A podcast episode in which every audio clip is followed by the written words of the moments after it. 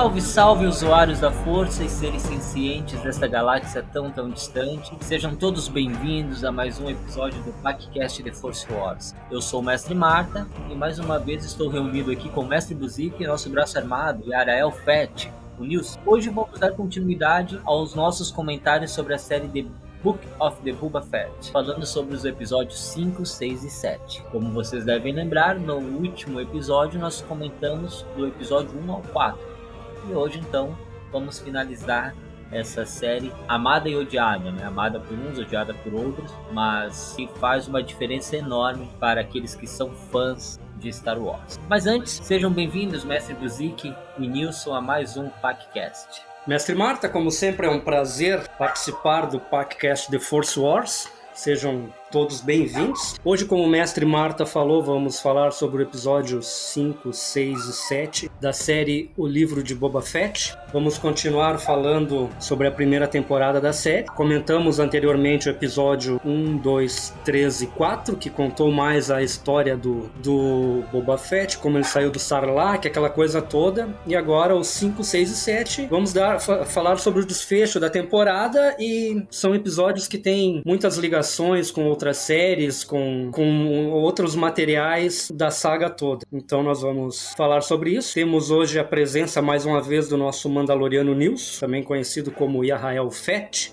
o nosso braço armado. Eu sou o mestre Buzik, cavaleiro Jedi e amigo do Capitão Solo. A propósito, só quero esclarecer uma coisa. Eu sou apenas amigo do Capitão Solo, não tive nada a ver com aquele incidente no Sarlacc e o Boba Fett, viu, e Rael. Uh, o que eu sei é que só o que o Capitão Solo me contou. Ele tava lá congelado em carbonita, tava, não enxergava direito, meio tonto, ele acabou esbarrando no Boba Fett naquela confusão e ele caiu lá. Mas é só o que eu sei, não participei dos eventos. Só queria deixar nada isso pessoal. bem claro, viu? Nada pessoal pessoal, exatamente. Então, mestre Rafael Fett, seja bem-vindo a mais um podcast The Force Wars. Então, saudações a todos aí, é um prazer estar com vocês novamente para a gente falar de uma coisa que nos agrada e que nos deixa feliz. A mim mais ainda, porque as séries que estão realmente tomando conta aí da internet são relacionadas a Mandalorianos e eu sou Mandaloriano, não é de modinha, sou Mandaloriano há pelo menos 12 anos, que eu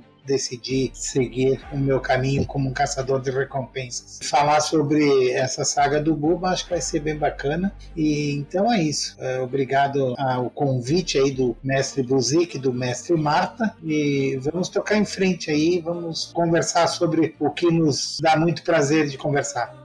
Mike. Muito bem, senhores. Como deve ser. Né? Como deve ser. Nilson, não precisa de convite, né? O parque é nosso.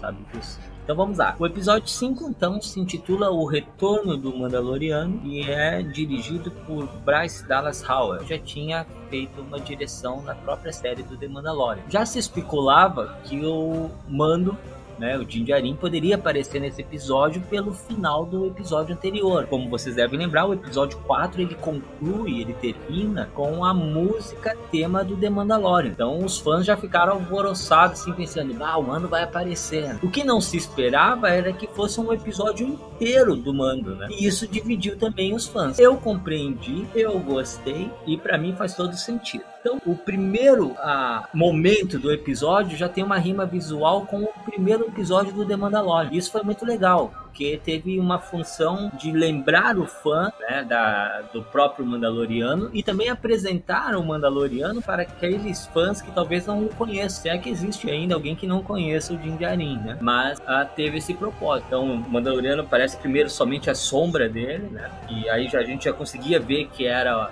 Din Djarin por causa da lança. Poderia até ser, num primeiro momento, até pensar que fosse o Buba, mas daí tinha algumas diferenças. Primeiro, a silhueta, né? O Buba tá um pouco mais. tá um pouco mais fat, o Buba né? Do que o Mano. Fazendo uso de um trocadilho bem bobo, mas eu acho que ilustra bem. E a lança, né? A lança denunciou logo de cara o Mano. E aí aparece ele entrando numa espécie de frigorífico, telaria, açougue, alguma coisa ah, desse nível, né? Pra quê? Pra pegar uma, uma recompensa ele estava caçando recompensa. Então, depois do fim dos acontecimentos da série do The Mandalorian, da qual ele se separa do Grogu, da qual ele conquista o Sabre Negro, ele volta a caçar. E isso foi muito legal, isso foi muito interessante porque mostrou o Din Djarin fazendo aquilo que ele faz de melhor. Então, uh, Nilson, o que, que tu percebeu dessa, dessa entrada do Mano nessas cenas iniciais? O que que tu achou? Se tu curtiu? Ah, não, eu, eu curti até porque eu acho, eu penso que o Mandaloriano ele, ele enriqueceu demais a saga, no sentido de, de reavivar, né? E, e, ficou muito bom a série dele, ficou muito boa. O que eu entendo falou que ele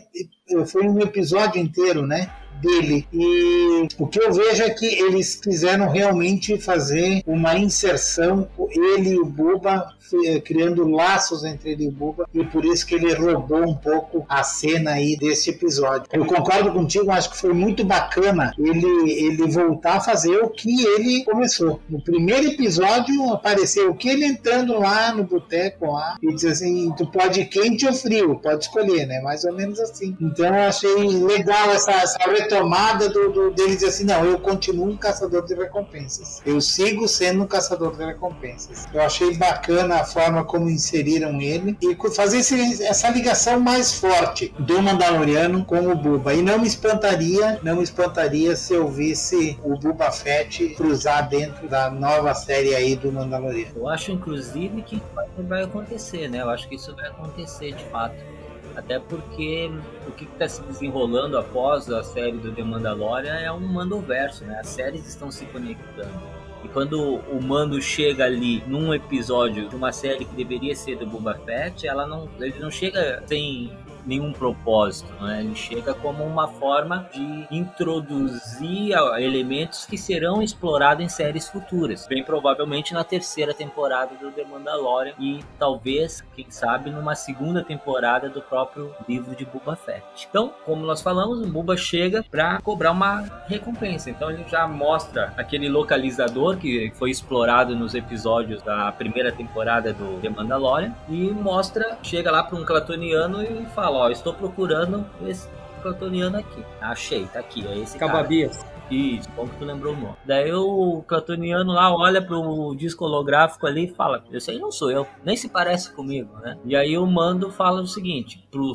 restante dos Clatonianos que estavam ali: Ó, eu não tenho nada com vocês, eu vim aqui por causa da recompensa dele.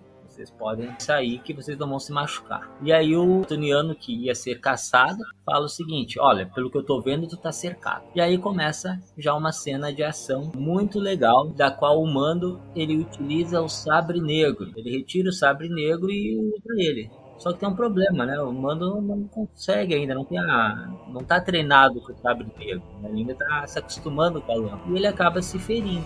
Dessa cena da qual ele luta ali com os cratonianos e acaba cortando a cabeça da sua caça, podemos dizer assim, teve vários elementos bastante interessantes da qual eu queria ouvir a opinião de vocês. Então, mestre Buzik, se puder falar sobre a tua impressão inicial da, do Jinjarin chegando e também dessa cena de batalha.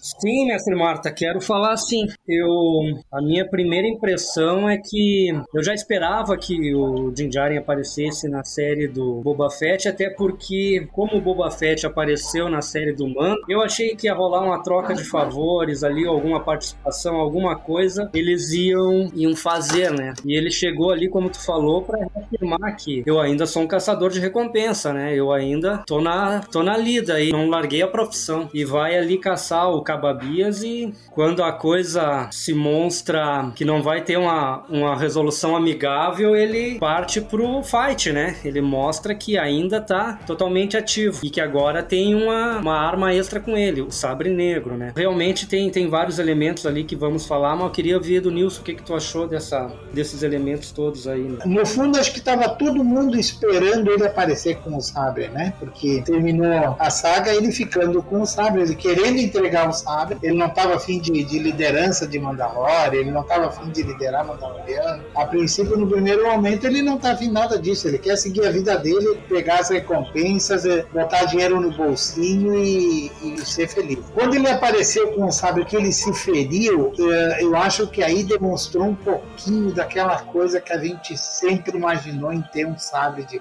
que um sábio de luz não é para amadores, né? E com toda a cancha que ele tem, né? Porque ele, ele luta, ele é um cara que é preparado para briga, vamos dizer assim, e ele pegou o sabre e poderia ter sido muito pior o ferimento dele. Ele poderia estar usando uma perna mecânica aí fácil, fácil. Então acho que aí já demonstrou que o, a lida com o sabre não é uma coisa que a gente pode fazer, né? É uma coisa, ele passa, ele corta, ele, ele não tem, não, não dá uma segunda chance. Eu acho que foi bacana essa parte dele se ferir para mostrar que ele não tem habilidade com o sabre. Ele não tem habilidade com o sabre. Ele tem outros bons requisitos, bom, bom armamento, uma boa armadura, mas o sabre ele ainda não domina, né? Então achei bacana aí essa parte dessa luta ali, dele usar o sabre e ao mesmo tempo acabar se ferindo aí com o sabre. Isso mesmo, ah, um sabre de luz exige uma habilidade que, quando a gente vê os Jedi utilizando, a gente parece até fácil, né? Mas a gente esquece que esses Jedi eles passaram uma vida inteira treinando com sabre de luz. Quando a gente vê o sabre com o mando e a dificuldade que ele tem em utilizar, a gente percebe justamente isso que tu comentou, né? Que não é para qualquer um, né? Precisa de um treino específico. E esse treino específico ele ainda não tem. Ele até vai tentar ter durante esse episódio, mas ele não vai conseguir. Né? São coisas que nós vamos falar daqui a pouquinho.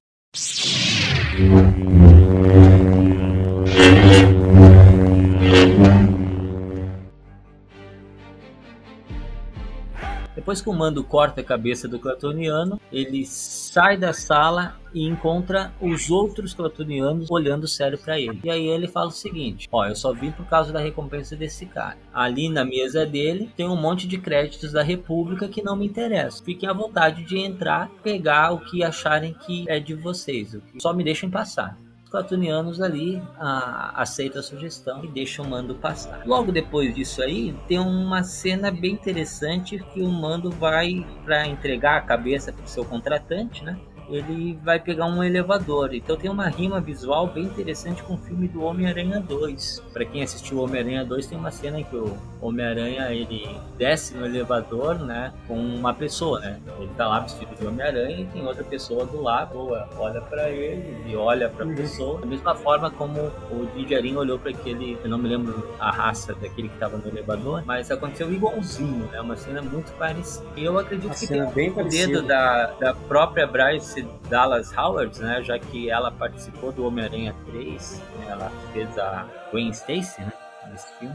Provavelmente ela tem o dedo dela nessa cena aí do elevador, uh, justamente para mostrar essa, essa rima visual. Até uma rima bem legal, né? bem interessante de, de analisar essas cenas uma do lado da outra. E depois, então, o mando chega até os seus contratantes. Né? Então, além do dinheiro da, da caçada, parece que o contratante também prometeu uma informação, da qual ela não queria dar.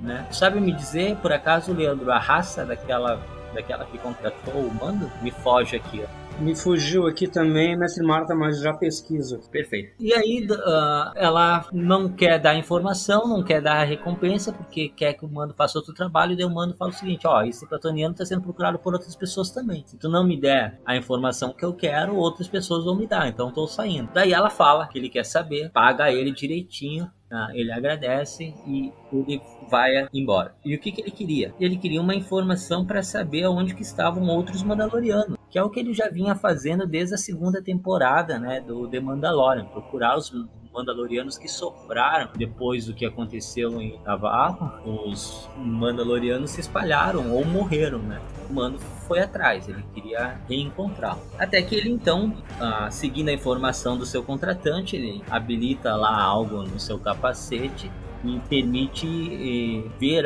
marcas que foram feitas exclusivamente para que os Mandalorianos encontrassem, né, Nilson? Pode me corrigir nisso, já que estamos falando do teu povo aqui. Mas foi a impressão que me passou, né? Parece que só aqueles que têm a armadura certa, com o sensor certo, conseguiria ver aquelas marcas, até ele encontrar a marca do mitossauro, né? Que simboliza justamente a, os Mandalorianos. E chegando ali, ele vai encontrar a Ferreira, sobreviveu aos episódios de Navarro, que acontece lá na primeira temporada do The Mandalorian, e também vai encontrar o Paz Vizsla, que já tinha sido o Mandaloriano que quis brigar com o Mando lá na primeira temporada, né, da série. Que do, duvidou dele, né? The Mandalorian. Então ali nós temos o encontro do Mando com eles, né? E, e como o Nilson já falou uma vez, em um dos nossos episódios passados do podcast, depois que eles se encontram, tá tudo bem. Ele até fala, sinto muito porque aconteceu lá e tudo mais.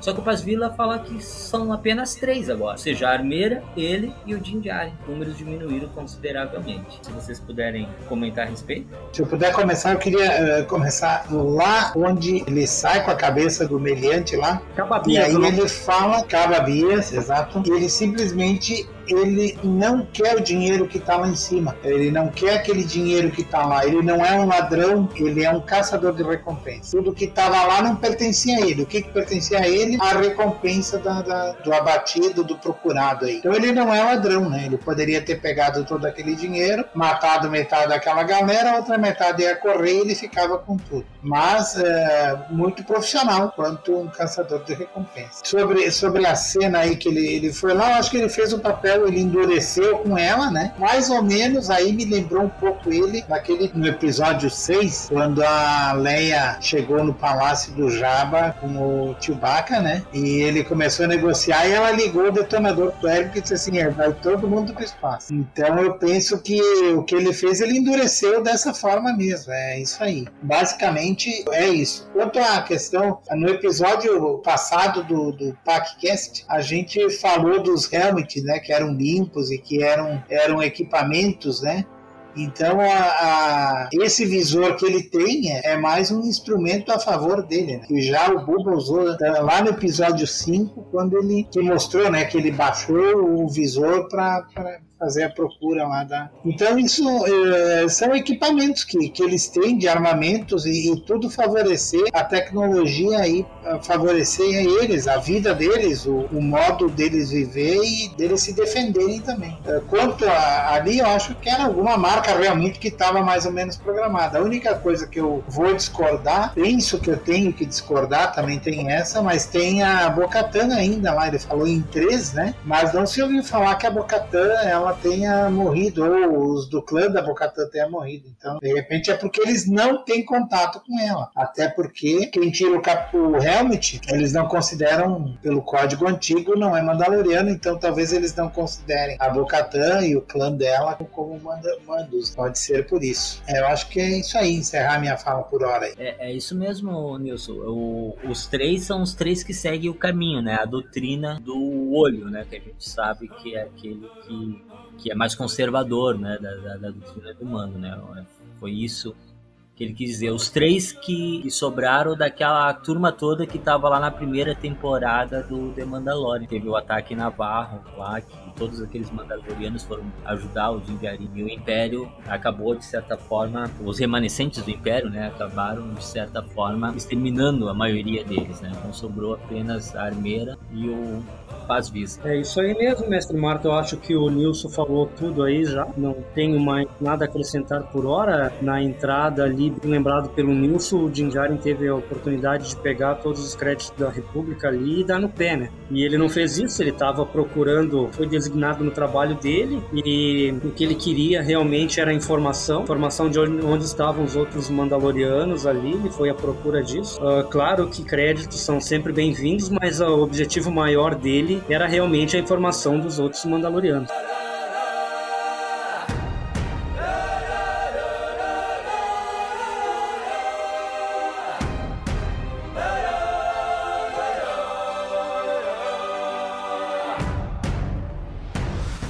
Dando sequência então a essa cena, né, parte do episódio, Mando aparece ferido, né, por ele mesmo, ele mesmo se feriu com o sabre, como nós comentamos. A Armeira então fala pro Pasvila ajudar o Mando. E mesmo ele ter tido aquela discussão no passado, ele vai, ajuda, né, ele passa uma espécie de spray Bacta, mais ou menos igual àquela hum. que o IG-11 utilizou no, também na primeira temporada do The Mandalorian, né? Nos, nos últimos episódios, quando o Mando se feriu. Aí o Paz Vila pergunta, Paz não, desculpa, a Armeira pergunta, como é que tu se feriu, né? Como é que foi ferido? E aí ele fala, eu fui ferido com isso, com essa arma.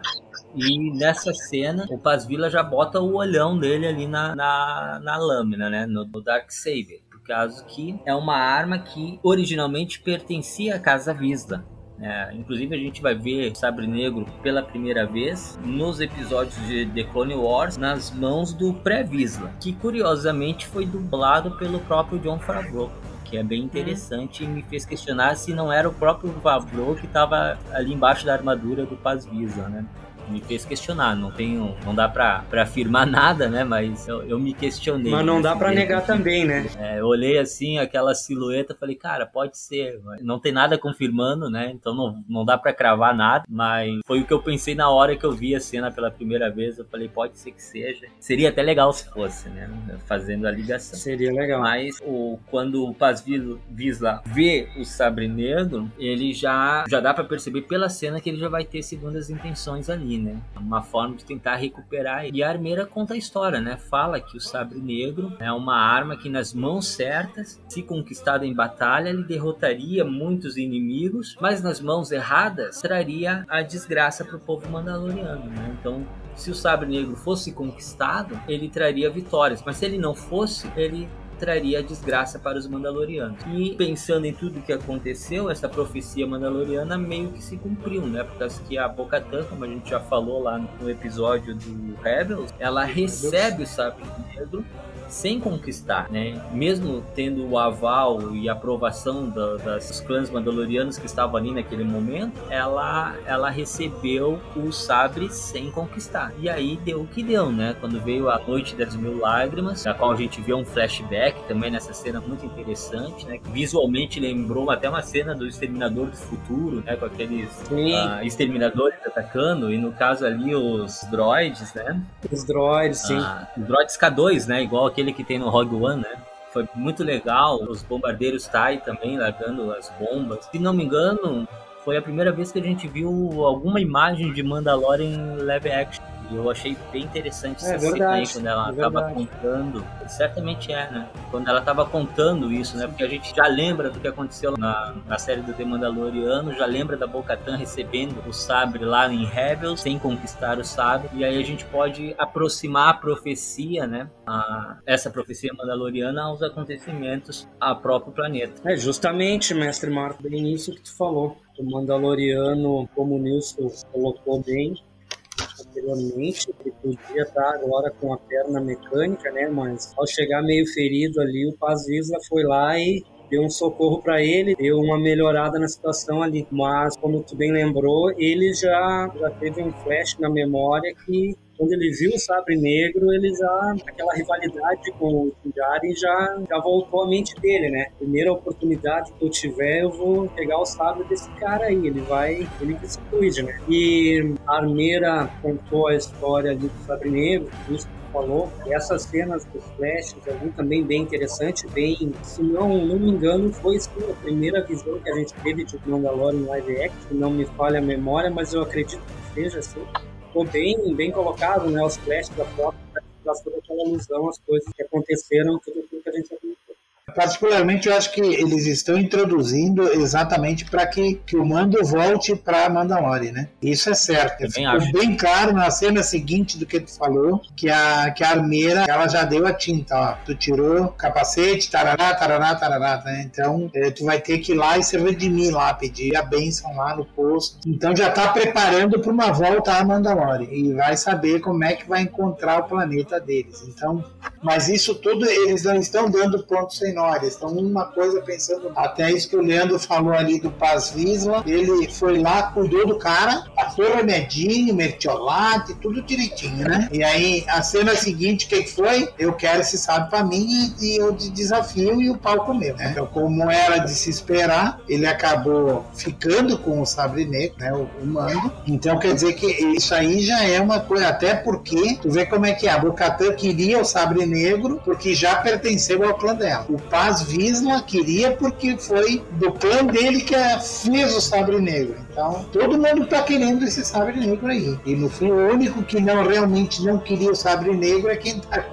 efetivamente de direito nesse momento. A é por aí que vai acontecer coisa. É, eu também acredito. A história do Sabre Negro foi que um Jedi mandaloriano, né, o único, chamado Terra Visa, né, Terra Visa, se não me falha a memória, Terra Visa. ele construiu, né, e a partir daí... Ancestral então, do Paz Visa, né? Ancestral do Paz Visa e do Pré-Visa, né, que a gente vai ver lá no The Clone Wars. Lembrando que o pré-Visa perde o Sabre Negro pro Maul, né? Perde pro Maul e o Mol deixa é o Sabre Negro lá em, lá em Datomir e a Sabine, o a Sabine encontra, né? A Sabine acaba encontrando o Sabre lá nos episódios de Rebels. E vai chegar nas mãos da Bo-Katan uh, da forma como nós narramos lá nos episódios de Rebels, né? A Sabine vai entregar para ela, né? Então, foi colocado em cursos os, todos os acontecimentos para que a, essa profecia que a Armeira comentou fosse cumprida, né? Aquele que não tivesse o sabre de forma justa a partir da conquista poderia levar Mandalore à ruína. E antes disso, ela disse que o verdadeiro Mandalore vai chegar uh, montado num mitossauro e empunhando o sabre negro. Né? Ela faz uma citação que envolve um mitossauro e o sabre negro. Só que logo ela fala: isso é uma lenda, por causa que os mitossauros já não existem mais. E aí a gente pode botar uma interrogação: será que não existem mais? Que ali de repente alguma coisa para ser explorada no futuro. Mas o que o Nilson falou procede em tudo. Né? O que, que eles estão colocando ali são elementos que vão ser explorados certamente na terceira temporada do The Mandalorian. Lembrando que o Paz Visa ficou o olho pro sabre, pro sabre negro, e aí ele pergunta: como é que o sabre negro chegou às suas mãos? E aí ele fala, né? Ó, eu conquistei eu derrotei o Moff Gideon. Quando ele fala eu derrotei o Moff Gideon, aí ele sabe que o sabre por direito pertencia ao Dinjarin. Tanto é que depois de toda a confusão que o Nilson falou ali, né, uh, ele saiu com o sabre negro, ninguém se opos... fez oposição nenhuma em deixar ninguém ele levar. Ele. ele. sendo considerado Mandaloriano não, né, por eles, pelo fato do capacete que o Nilson comentou, que a gente vai falar um pouquinho mais daqui a pouquinho, né. Mas a série se costurando e fazendo a gente já pensar um monte de coisa para a terceira temporada de Mandalorian. E é por isso também que eu acredito que, que esses episódios do Mando foram inseridos ali nessa série do Buba, né? Para já introduzir elementos e fazer com que a série do próprio Mando depois já inicie sem ele ter que ir lá buscar o Grogu, inicie já com uma nave nova e etc. É, só fazer uma partezinha aí, Marco, desculpe te cortar, é, mas é, é, bem relacionado ao Mando sair de lá e eles não considerando ele como Mandaloriano. Lembremos que o Maul também teve o Sabre Negro e também esteve na liderança de Mandalorian. Né? É, não é tão somente um Sabre Negro, né? Ele realmente ele é o símbolo, como se fosse uma coroa, um cetro ou alguma coisa que representa o poder, né? Então ele saiu porque ele, ele ganhou esse sabre por direito através da batalha. Então, só fazer uma partezinha disso que você colocou aí. Isso, isso, mas foi isso mesmo, né? Ninguém se opôs, né? fez oposição nenhuma, né? Nem mesmo o Paz Visa, né? Que, que em tese perdeu o direito, né? Porque ele desafiou e perdeu. Mas antes desse desafio, obviamente, teve uma espécie de treinamento do mundo. Né? Teve, uh, teve algumas partes aí que é interessante falar. Primeiro, a Armeira ela pergunta sobre a lança, né? a lança de Beskar. E ele fala que ele ganhou essa lança de uma Jedi. Que a gente vai lembrar lá do episódio 5 da segunda temporada do The Mandalorian. Ele vai ganhar da Ahsoka, né? Aí a Armeira fala, ó, ah, essa lança não é uma boa arma, porque o Beskar não é para ser feito arma, era para ser feito armaduras, é para defesa, não é pro ataque. Uma lança de Beskar, ela fura o Beskar, então pode ser, ser usada para matar os próprios Mandalorianos. Então ela deve ser feita outra coisa com ela. Ô, Mike, será que isso não tem alguma relação? Porque eu estava vendo o podcast do, do Rebels e a Satine que fez a arma lá que potencializava com o Beskar e que deu todo o problema da Noite das Mil Lágrimas e por aí afora foi. Será que ela não estava fazendo essa relação também com a lança? Tipo assim, tivemos no passado algo que feria o Beskar e que automaticamente acabou é, destruindo com o povo mandaloriano. E acho que é por isso que ela, ela meio que, que deu um corte nele para não ter aquela arma como e utilizar como realmente uma arma, né? É, é, faz sentido sim, Nilson. Pode ser que seja uma, uma deixa, ó. Que aconteceu no passado, a é gente é tem que evitar isso. Tanto é que ele não fez tipo assim, tá, não quero fazer isso. Ele beleza, então vamos fazer alguma coisa com ela, né? Ele, aceitou muito bem o que a Almeida comentou. E aí, quando ela pediu o que, que era para fazer com aquele Beskar, ele falou que queria fazer alguma coisa para um enjeitado. Mas não era um enjeitado qualquer, né? Era um enjeitado específico o Grogo. E aí então a Armeira fala, né? Mas ele não está mais sobre seus cuidados. Mas mesmo assim ele insiste e ela acaba fazendo alguma coisa que a gente ainda não sabe exatamente o que é, né? Mas dava para se desconfiar quando ela começou a fazer alguns anéis com aquela lã. Enquanto ela estava fazendo essa pequena malha da lança de Beskar, uh, que ela vai contar, né? Sobre a Bocatã. Parece que o, o pergunta: Você conhece a Bocatã? E aí ela vai falar que a Bocatã já tinha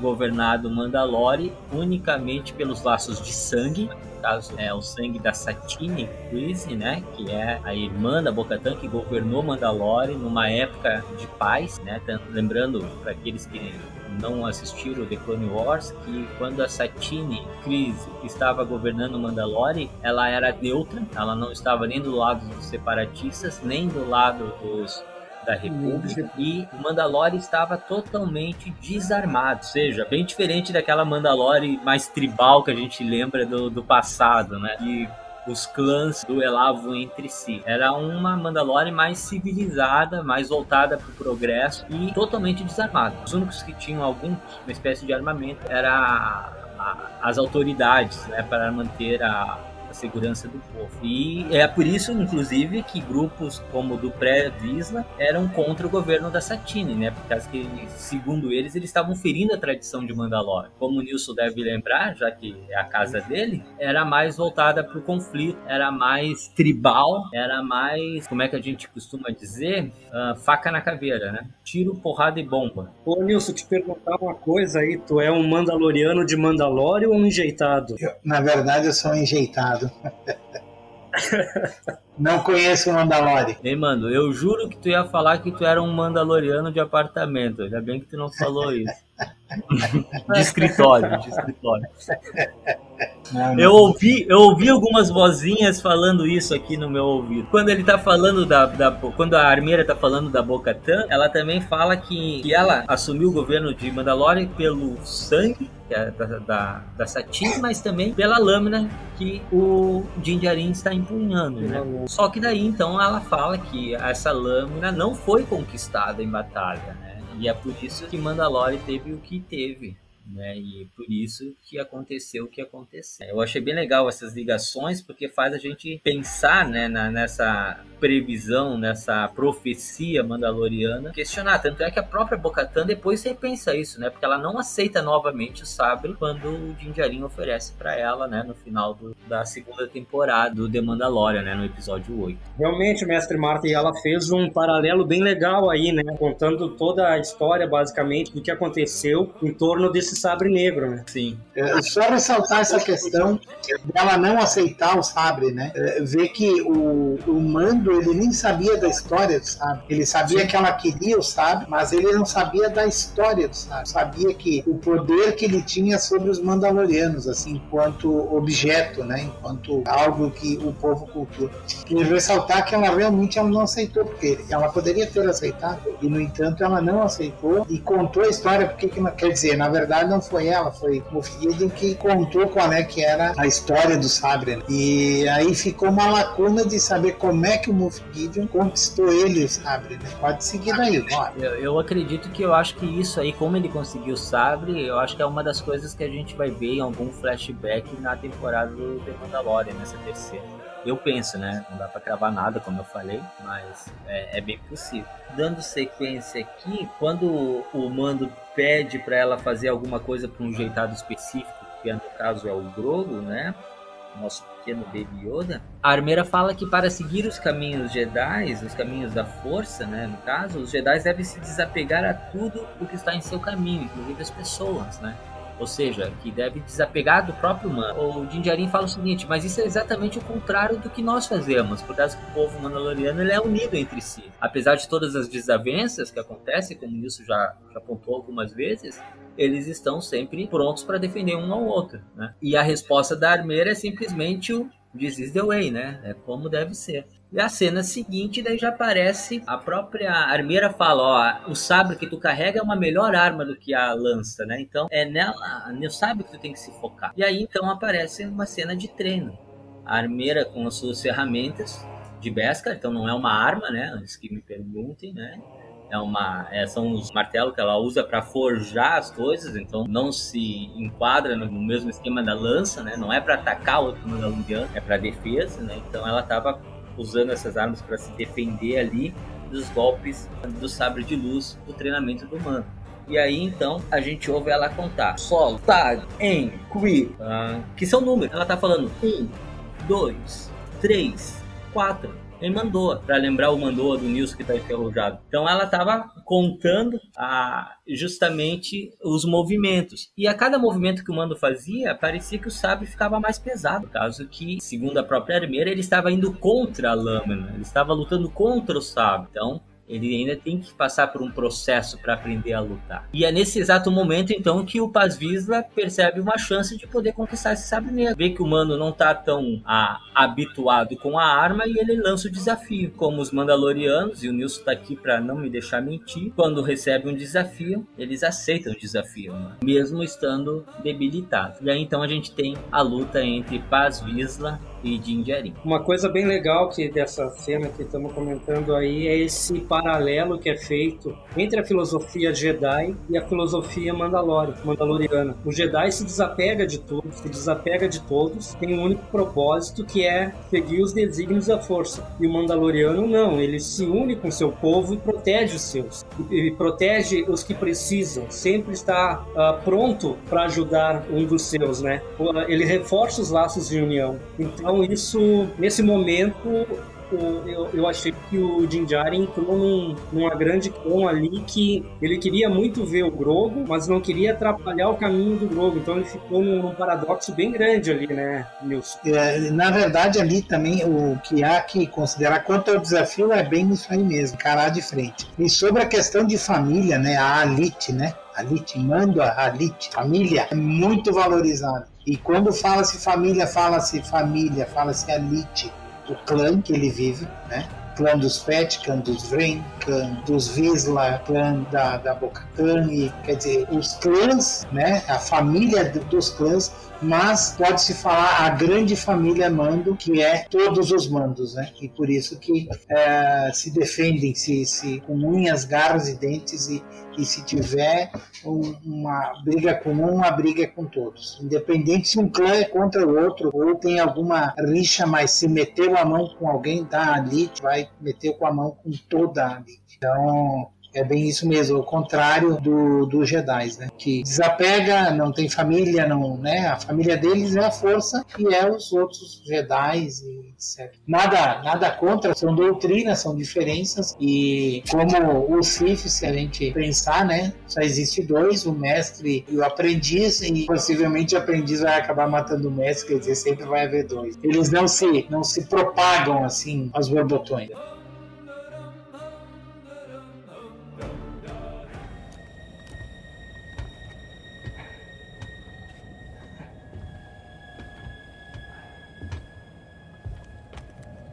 Toda essa história de império e eles duraram menos de 30 anos. Os Mandalorianos existem faz 10 mil. O que você sabe sobre esta lâmina? Me foi dito que é o sabre negro. De fato é. Você entende a importância dele? Quem quer que o empunhe pode liderar Mandalor. Se pela doutrina foi vencido em combate, um guerreiro derrotará 20 e multidões cairão diante dele. No entanto, se não for vencido em combate e cair nas mãos de um não merecedor, uma maldição assolará a nação. Mandalor será devastada e seu povo espalhado aos quatro ventos. O punho é de um tipo de Beskar que eu nunca havia visto antes. Foi forjado há mais de mil anos pelo Mandaloriano Tarre Vizsla. Ele era Mandaloriano e também Jedi. Eu conheci dois Jedi.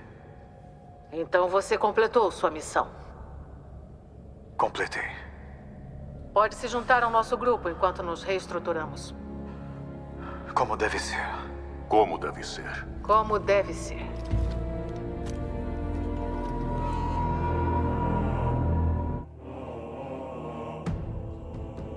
E aí depois então do, do desafio, né, o Mando ele acaba sendo desarmado, mas ele consegue dar a volta e prender, né, o Paz Visla, né, e só não matou o Paz Visla por causa que a armeira interrompeu, né, dizendo que de fato o Mando conquistou, ganhou essa, esse desafio, apesar de todas as dificuldades em manusear o sabre. E aí ela faz a pergunta de um milhão de dólares, né, Paz Visla, você já tirou o seu capacete ou foi tirado por alguém? Nunca. Jinjarin, você já tirou seu capacete ou foi retirado por alguém? Silêncio. Só faltou aqueles grilinhos assim, ó. Silêncio. Eu, eu fico imaginando a cara do mano embaixo daquele capacete nessa hora. Ele falou. Hum. né? Daí ela repete: Você já tirou seu capacete ou foi retirado por alguém?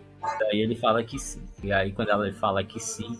Minta ela pra ela, minta pra então ela, não minta há pra mais. ela, minta pra ela. não mentiu. Não é um mentiu. código de honra, né? Pela, pela doutrina você tem que falar a verdade. Foi o que a, foi o que a Armeira Ele foi falou. forçado né? E a ele falar falou a verdade no momento. E ele disse, sim, tirei. E aí então ela fala que ele não é mais um Mandaloriano, né? O outro, o Paz Vizsla, também xinga ele. E o Mando logo ele já pede desculpa. Ele fala, desculpa, o que, que eu posso fazer para voltar atrás? Porque é a, é a vida dele, né? Desde quando ele foi socorrido, os Mandalorianos sendo enjeitados, é a vida dele. Então, o que, que é que eu devo fazer? Aí ela fala precisa ir até as águas sagradas da caverna das águas vivas de Mandalore. E aí o Mando fala, mas essas cavernas foram destruídas. E ela fala mais uma vez, né? This is the way, né? Como deve ser. O que, que isso nos diz? Que provavelmente, muito provável, o Mando vai sim para Mandalore, como o Nilson falou, vai sim buscar essas águas vivas e para tentar se redimir e voltar a ser um Mandaloriano. Então, eu acredito nisso e eu acredito que, que a terceira temporada do The Mandalorian vai ser já iniciada dessa forma, nessa busca própria particular do Mando de redenção.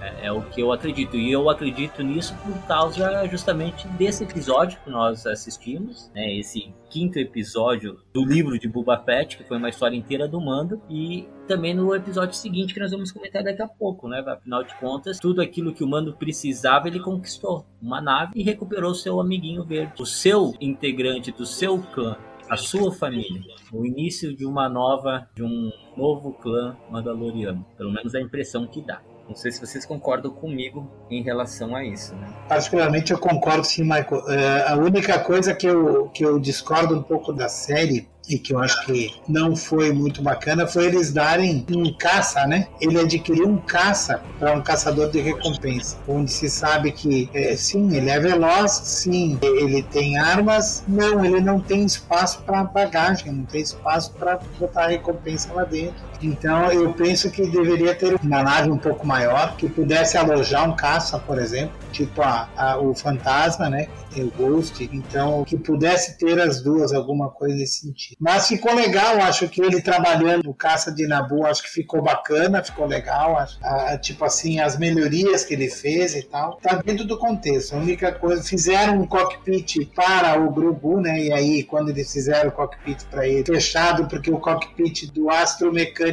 não é fechado, é aberto, porque ele não precisa de ar. Então, quando fizeram o cockpit para ele ali, já deixaram claro que o, que o Grogu iria voltar para ele. Né? Deram já uma pequena deixa aí que, que ele voltaria à cena com o Mandaloriano. Mas, no mais, é tudo tranquilo. Eu acho, eu penso também que, que vai voltar e eu acho que vai acontecer já nos primeiros capítulos, acho no primeiro, talvez o segundo episódio, ele vai estar em Mandalorian. Eu aposto apostaria, se eu tivesse que apostar, eu apostaria no primeiro episódio ele, ele já ir para lá e buscar esse, essa, esse perdão, essa resignação. Eu, eu acredito que, que sim. Que, mas é um achismo, né? A gente sabe que vai depender do que, que eles estão planejando. Mas eu creio que seria uma boa pedida, como foi a do Buba saindo do Sarlacc também. Sabe assim, a partir daqui. O começo é daqui para frente. Eu tô contigo nessa. Eu, eu compro essa ideia. Eu também concordo com essa ideia. Eu acho que abriu um leque bem interessante aí para dar continuidade para a história do Djarin dali em diante. E também aposto,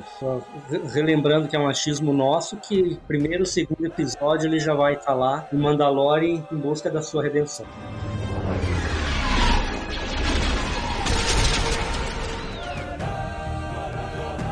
Antes de nós falar do, do mando em Tatooine, com a nave, que o, Nilson comentou, tem algumas coisas que nós falar ainda. E uma cena legal que é o mando no transporte público, né? Como que o mando tá sem nave, ele precisa ir para Tatooine né? Que ele recebeu um, uma chamada da PL Moto. E aí ele vai de transporte público, pega o busão estelar aí pra ir. E aí ele não pode entrar com as armas, né? Ele até fala, mas eu sou um Mandaloriano, né? As armas fazem parte da minha doutrina. E o droid fala: Ó, oh, tudo bem, tu pode reclamar com o meu superior e eu te agendo para amanhã, né? No primeiro transporte. Daí ele fala: Não, tudo bem. Né? Então ele começa a se desarmar e colocar todas as armas dentro do dispositivo. E aí eu pensei comigo assistindo o episódio assim: Ah, vai dar ruim isso aí, alguém vai pegar, né? Ele larga todas as armas ali, larga inclusive o sabre negro. Falei, ah, será que vão roubar o negócio do mano, né? Vão roubar essas armas. Ah, no fim, não roubou nada, né? Mas ah, dentro desse transporte público, ele vê uma criança rodiana no banco da frente, né? Como todo o pai com saudade do filho, ele lembra do Grogo, né? Ele pega um embrulho, que é a, a malha, né? A gente não sabe ainda, mas é uma malha, foi feita para o Grogo. E essa malhazinha tem, lembra muito o formato do próprio Grogo. Não sei se vocês perceberam que como o embrulho estava feito, lembrava muito. Michael falou da cena dele entregando lá naquele container as armas dele. Lembrou, lembrou Mad Max na cúpula do trovão, que ele chega lá, começa a tirar a arma e não para mais de tirar. E ainda ficou com uma. Exatamente, começa e, a tirar. E ainda acabou ficando com uma ainda, que era o, o negócio que ele tinha uma faca lá, encravada dentro do bagulho, mas, mas ele começou a tirar. E eu, na hora, me lembrei da, da cena semelhante, né?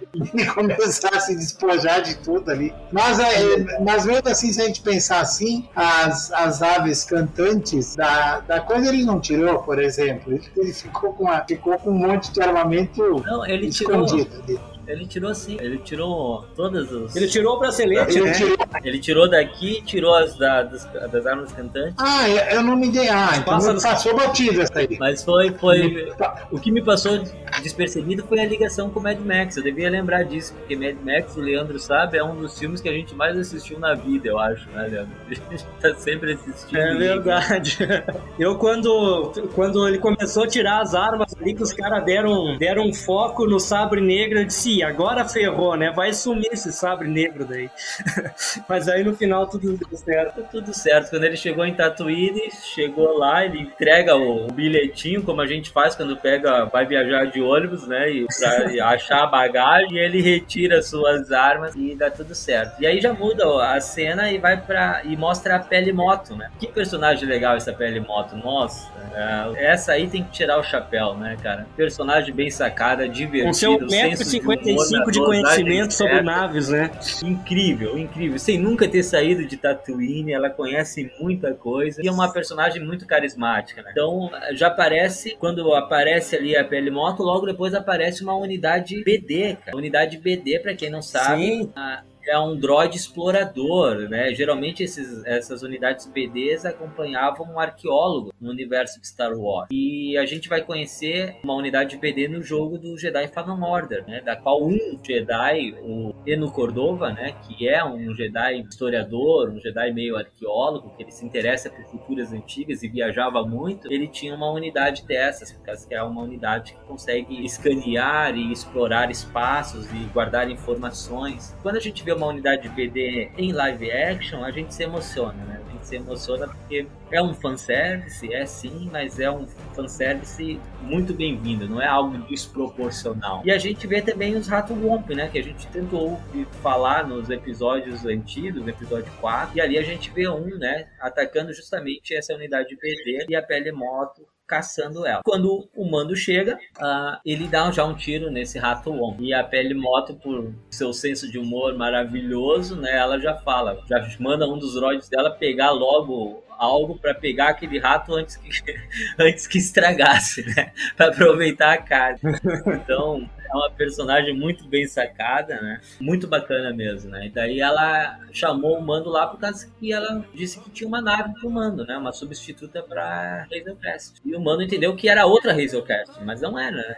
Daí ele chega e é apresentado por esse caça estelar aí que o Nilson comentou. Justamente, ele chega e pensando que seria outra Razor quando ele vê aquele monte de sucata desmontado lá, dá um desânimo nele, né? Você me disse que outra Razor Crest, mas não, vamos ter calma que vai, a coisa vai acontecer ali, né? Ele é um, é um caça estelar de Nabu, né? Unidade modelo N1, uma, um caça que o mestre Marta me, me corrija se eu estiver falando falando bobagem, mas é o mesmo caça que no episódio 1 o jovem Anakin fica dentro, né? O Qui-Gon Manta, ele ficar quietinho lá é num caça desse modelo. Exato. Inclusive eles fazem algumas rimas nesse episódio justamente para lembrar desse episódio 1, né? Uhum. Bem bacana, bem, bem legal. É, eu, eu, sobre a nave, eu já comentei antes ali, mas a, a princípio não é a mesma nave, tá, Leandro? Não, mesmo é modelo. modelo. É o mesmo modelo, o mesmo modelo. Em outros grupos aí que eu, que eu frequento, e no caso é o Vodean, né, que é os mandalorianos aqui do, do Brasil, e o, no Vodean os caras chegaram a pesquisar a numeração de um e de outro para ver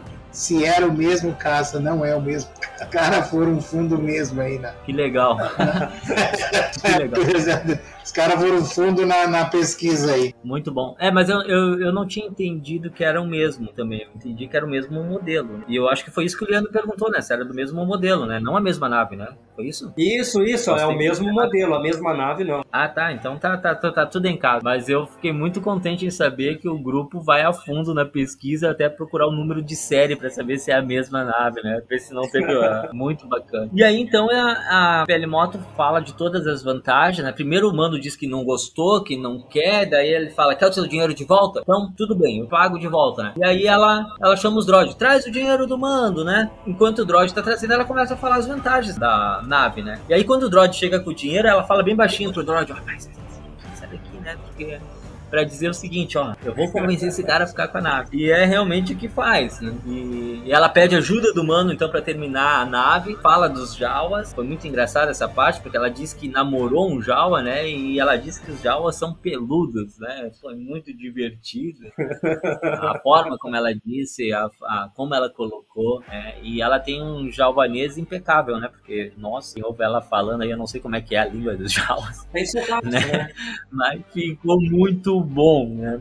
Foi uma participação bem legal. E aí a gente já pode ir pros finalmente ali, né? Por causa que ele vai fazer o teste na nave, né? Antes de fazer o teste na nave, eu preciso lembrar que o booster de combustão hidrogênico que, que o Mando pede para os Jalvas conseguir é a mesma peça, não a mesma, né? Mas é do mesmo modelo que aparece lá no episódio 4, que o Han Solo usa no compactador de lixo, né? Pra, poder tentar evitar ah, que eles fossem esmagados. Bem lembrado. É, é, uma peça igualzinha, né? É um bastão de combustão hidrogênico, o nome daquela peça. E depois de tudo pronto, então ele vai fazer o teste da nave, né? Então ele começa a fazer o teste em Tatooine, em velocidade. E aí tem várias cenas que nos lembra exatamente a corrida de pods do episódio 1 e também a própria alusão do próprio Anakin quando ele pega um, caça estelar de Naboo dizendo que aquilo sim era uma corrida de pods, né? Ou seja, ele estava na pista de Butaib fazendo o teste com, a, com estelar, onde o próprio e jovem Anakin correu, né? Quando era, quando era criança, seus 9 anos. E foi bem legal revisitar esses lugares, né? Fazendo uma, uma referência direta ali no Canyon do Mendigo, naquelas partes ali que houve a grande corrida de Butanaí. Eu, eu acho que eles, eh, eles quiseram fazer essa ligação, né? Porque ele poderia ter ido para para centenas de lugares aí e colocaram ele lá em Butaev, acho que com a saga, com é, é aquelas ligações que a gente está vendo que eles estão fazendo, estão costurando, né? Butaev não era um negócio que foi inventado só para corrida de pó,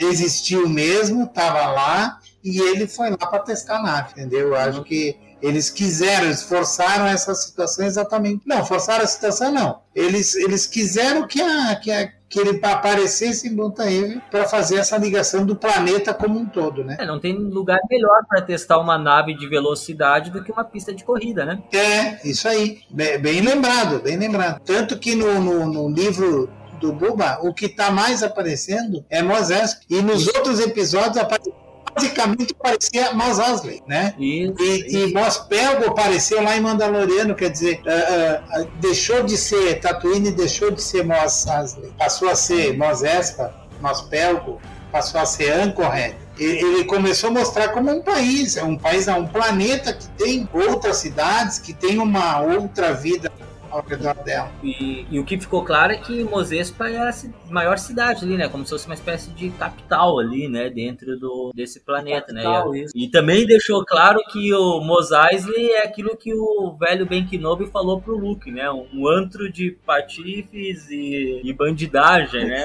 Porque até mesmo o Cobb Vent no, no episódio 6 vai falar, né? Que, olha, Mos Eisley é uma bagunça, como se fosse uma terra Mas é isso mesmo, eles estão ligando o Tatooine a partes que a é. gente não conhecia, né? A gente conheceu um pedacinho de Mozespa no episódio 1, que é onde o Anakin morava ali, né?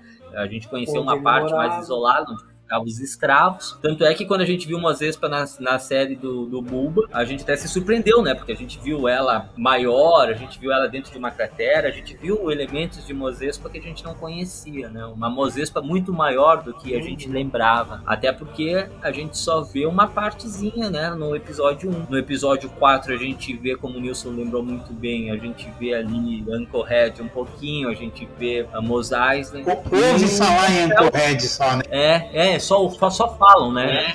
Eles só comentam, é verdade. E o Mospelgo, né, que depois vira Freetown, né, a Vila Livre, né, que já é citado no livro Marcas da Guerra, que eu falo mais uma vez, é um livro que eu dei pro Leandro, espero que ele leia, porque é um livro super raro.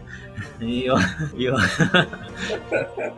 e lá fala, né, de Mospelgo e fala que eles mudam de nome para Freetown, né, Vila Livre. Então tudo isso mais uma vez está se costurando, né? E a gente está conhecendo uma Tatooine mais conectada. Inclusive a gente viu uma Tatooine colorida, né, no livro de Boba Fett, algo que causou estranhamento para todos nós, né? Uh, e para finalizar, então, ele resolve fazer um teste de velocidade fora do planeta, né? Subir com a nave, ver aonde, como ela funciona no espaço. E aí ele voa de mais perto de uma nave de transporte e é parado por dois X-Wing. E aí nós temos uma curiosidade interessante. Um dos pilotos da X-Wing é, se eu não me engano, um Max Lloyd Jones, que foi o dublê de corpo do Luke Skywalker no episódio 8 do The Mandalorian. Uh, então ele era um dos pilotos. E o outro piloto era um piloto já conhecido, que a gente já tinha visto na série do The Mandalorian algumas vezes já tinha parado um mando algumas vezes, né? Inclusive reconheceu a voz dele, né? Uhum. E fez alguns questionamentos da qual o Mando tentou se sair no, se livrar na conversa, né, como todo bom canalha costuma fazer, mas não deu muito certo, né? Tanto é que ele usou a habilidade especial da nave lá, uma velocidade subluz que a Moto adaptou para ele poder fugir dos X-Wing. E quando ele Nesse retorna... caso ele mentiu aí, né, Michael? Oi? Neste caso, o Mando mentiu, né? Ele Sim, não estava sob ele, ele, ele omitiu a verdade, vamos falar dessa forma, para não ficar feio. Tentou ganhar na conversa. Depois ele volta, né? E aí a, a Telemoto fala, né? Que alguém tinha procurado ele, uma amiga, que ela tinha despistado, que tinha mandado embora e tinha redobrado as seguranças, né?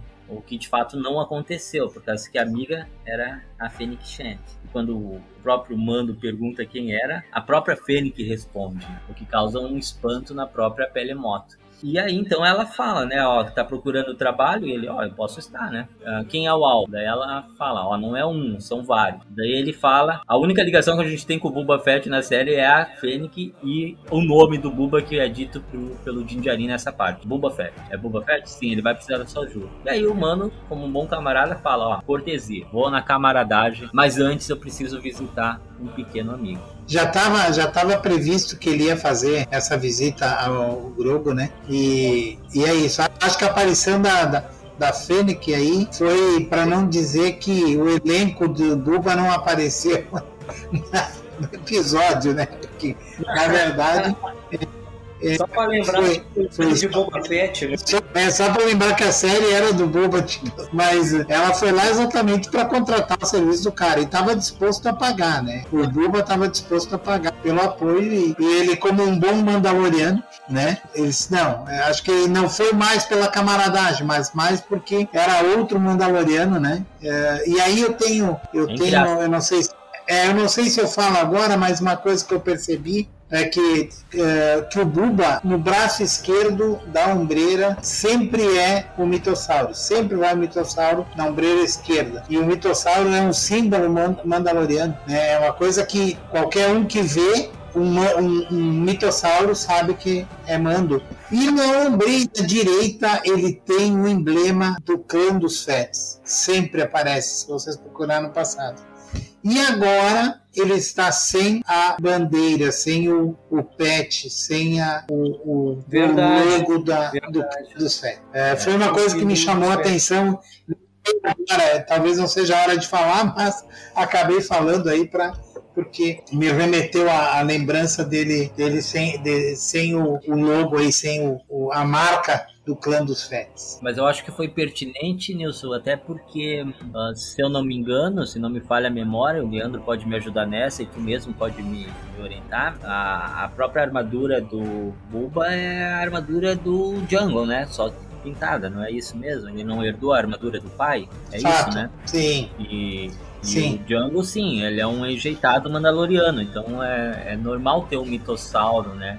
Além da brasão, como tu falou, da família. Agora, a ausência me, do brasão ali me passou despercebida. Vou, vou reparar nos próximos, né, para ver o que que aconteceu. O mitossauro não me causa estranhamento, né, é, sabendo da onde vem a armadura. E é um símbolo mandaloriano, sem, sem dúvida. Eu não sei, Nilson, se de repente eles não estavam fazendo até uma alusão a ele ter sido salvo pelos Tuskens lá, ter se engajado lá, ou ele mesmo, ele está de luto, alguma coisa do tipo. Talvez ele possa reaparecer com o símbolo dos Alguma coisa do gênero? O que, tu acha? Então, na verdade, até onde a gente saiba, ele é o último dos Fets, né? Até onde a gente saiba.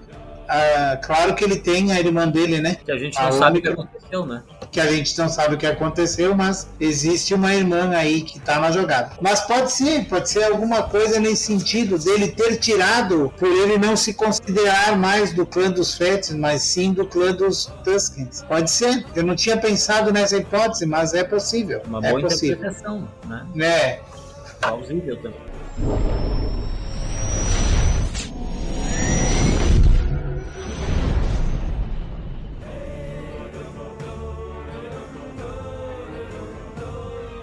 O sexto episódio então se chama Do Deserto Vem um Estranho. E esse episódio foi dirigido pelo próprio Dave Filoni. E nesse episódio nós tivemos algumas surpresas, muitas surpresas. E boas surpresas, eu posso dizer com bastante segurança. O episódio inicia com Cobb Vent, né, impedindo o tráfico de especiarias em Mospel. Então a gente tinha visto o Cobb Vent só no primeiro episódio do, da segunda temporada do Mandaloriano. E depois a gente não viu mais. E agora então ele retoma. Ele aparece novamente mas agora sem a armadura que ele tinha, né? Que era a armadura do Buba, como a gente já comentou. E aí, ele, em Mospelgo, ele encontra alguns dos pais com especiarias. E especiarias, para quem não sabe, no mundo de Star Wars, não é sal, pimenta, noz moscada, essas coisas. São drogas. Então, o amigo do Leandro, do mestre Buzik, o Capitão Solo, ele era um baita de um traficante de especiaria, pilantra. Só para lembrar os ouvintes, né? A especiaria aqui são substâncias tenho nada a ver com isso, pessoal. Eu só conheço o Capitão Solo. É, é, é bom, é bom deixar isso registrado. Ah, claro que o Capitão Solo muitas vezes falava que era para consumo próprio, mas eu não acredito nisso. Né? Ah...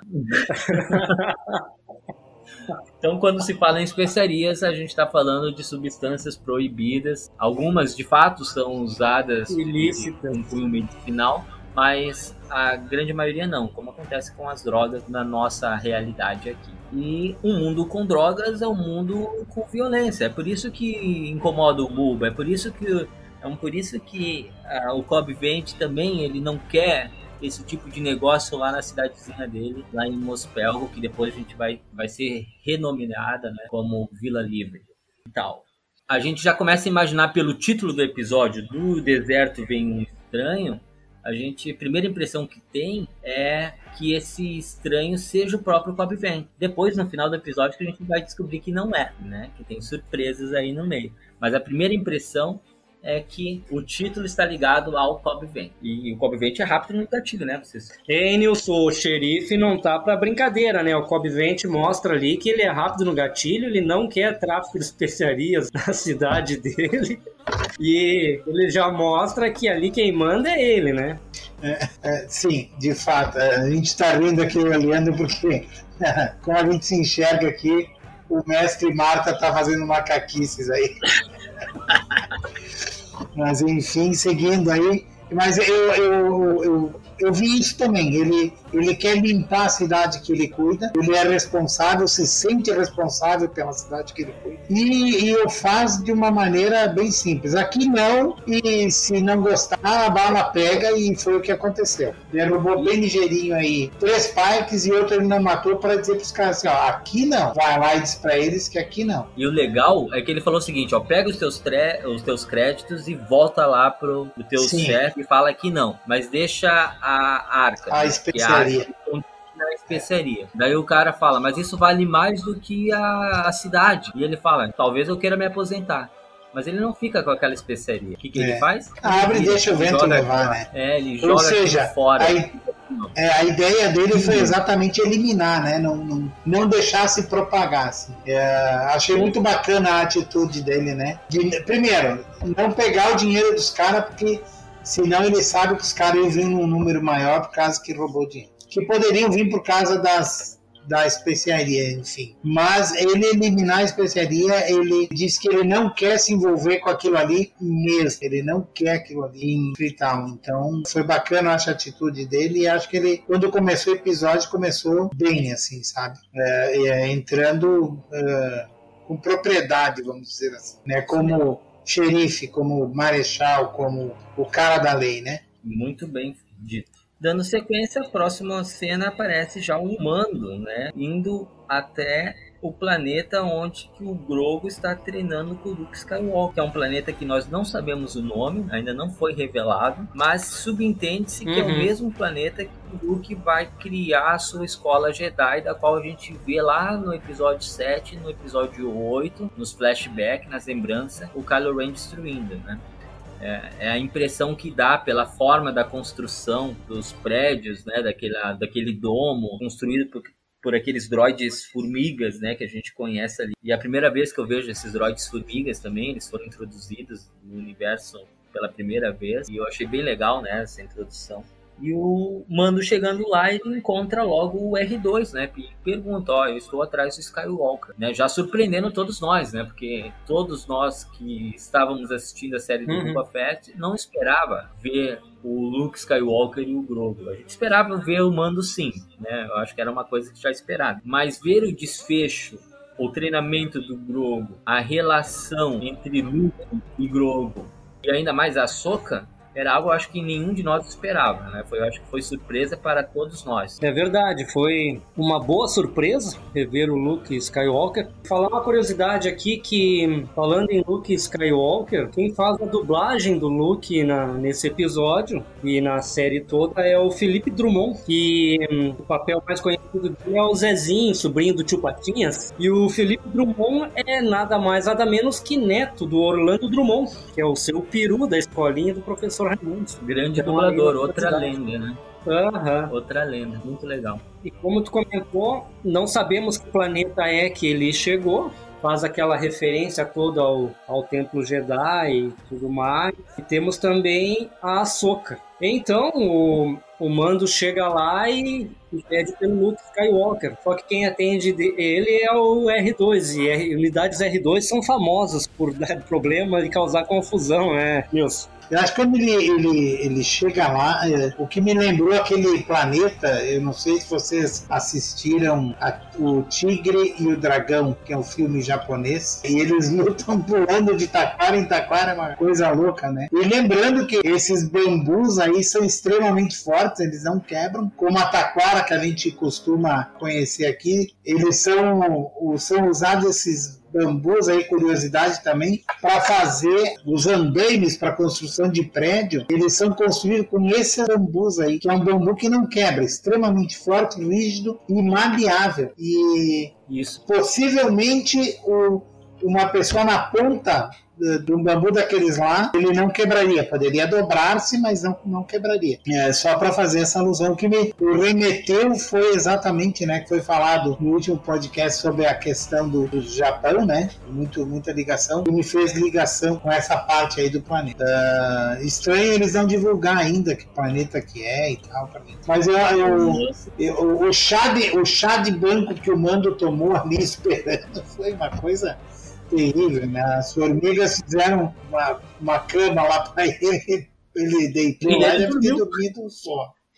Né? É, e foi acordado pela a soca que chegou sorrateiramente lá. Então acho que é, foi uma maneira de dizer que a, a Soca está viva, que ela que ela está ali, que ela está presente no, no treinamento, está presente com o Luke, né?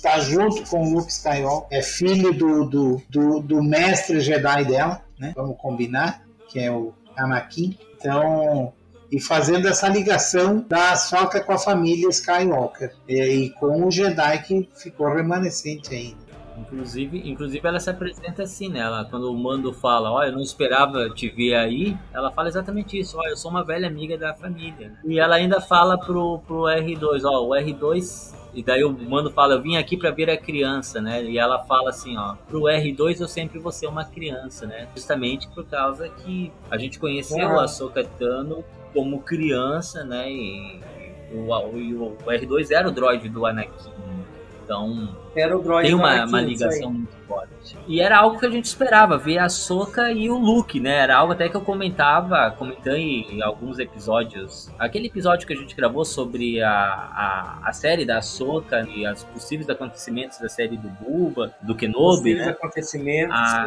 isso, eu até falei que eu gostaria muito de ver a, a Soca e o Luke, né? Que e eles não iam perder essa oportunidade de, de aproximar os dois. Eu só não esperava que ia ser tão rápido, né? Ou seja, ali eles já se conheciam, né? Eu ainda espero ver como eles se encontraram pela primeira vez. Talvez eu veja isso na série da Soka, né? Talvez eu veja inclusive o próprio Anakin como ó, um fantasma da força fazendo a medição, sei lá, né? Mas eu gostaria muito de ver o primeiro encontro entre a Soka e Luke Skywalker. Mas eu gostei muito do que eu vi, porque acho que o fato dela estar ali, se, se a apresentar como uma velha amiga da família e ainda falar pro Luke, olha, tu me lembra muito do seu pai, uh, é de emocionar, né? A gente se emociona porque a gente sabe toda a relação mestre-aprendiz que eles tiveram e toda a decepção que a própria Ahsoka teve quando descobriu que o Anakin se transformou em Darth Vader.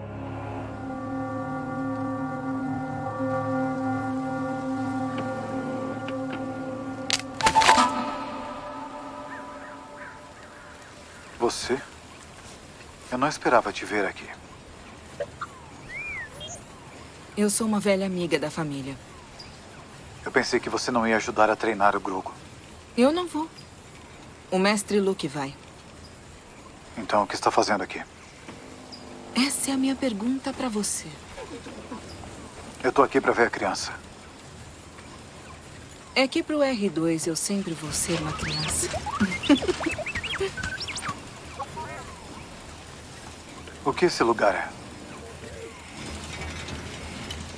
Agora não é nada. Mas um dia será uma grande escola. E o Groco será o primeiro aluno. Eu queria saber como ele está. Ele está bem. Eu quero ver ele.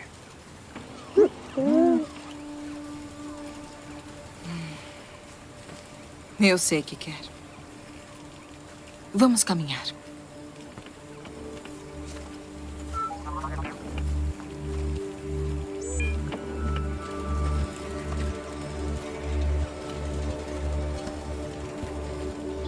Avisei quando nos conhecemos.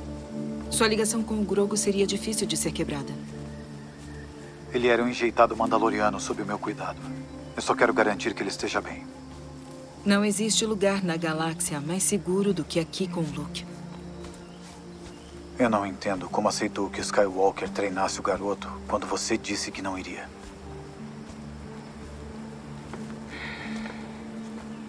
Porque essa foi a escolha dele. Eu não controlo as vontades dos outros. Então a minha escolha é de me encontrar com ele. É claro. Se é isso que você deseja.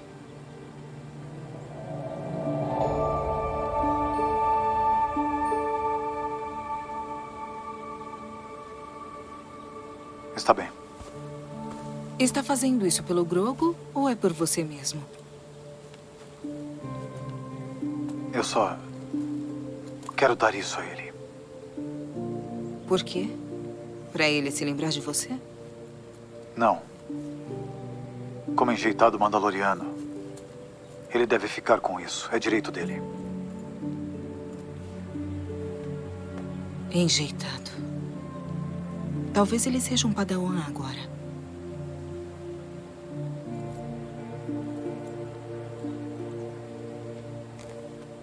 Bom, de qualquer forma, isso vai proteger ele.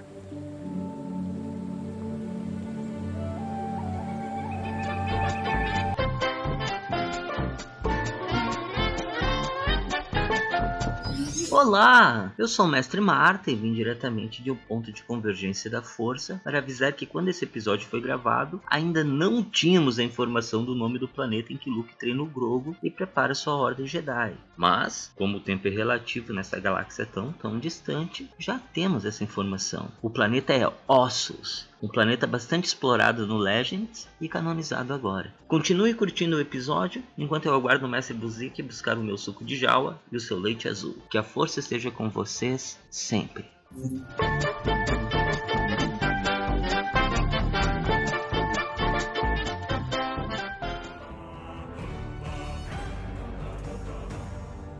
É verdade. Essa, essa aparição dela abriu um leque bastante grande para uma possível, uma, alguns possíveis flashbacks na própria série dela ou em outros momentos e é, de, dessas aparições, de como eles se conheceram e tal. Bem interessante mesmo. Como tudo tá, tá se amarrando, né? Ninguém me tira da cabeça que a aparição dela, né, naquele momento ali, foi para mostrar que ela teve contato com o Luke e que numa possível saga série dela, e eu acho que é inevitável a essas alturas do campeonato não ter a, a, a série da, da Ahsoka, e, e já fazer essa introdução dela ela já como mestre Jedi, já como é, ligada, né, a, de alguma forma ao templo Jedi junto com É, e aí a gente não sabe de mais nada, né? O que a gente vai dizer aqui é só Mas, é, para mim tá claro, né? Eles quiseram aproveitar e fazer uma ligação do Luke Skywalker com a Ahsoka para poder daqui a pouco ele lá na série da Ahsoka é, voltar a aparecer ou ter alguns flashbacks algumas coisas que vai amarrar tudo isso aí da, da, da nessa, depois do episódio 6 aí que vai montar uma grande teia de aranha aí. Sim, sim. A gente inclusive falou no episódio passado que a série da Ahsoka já,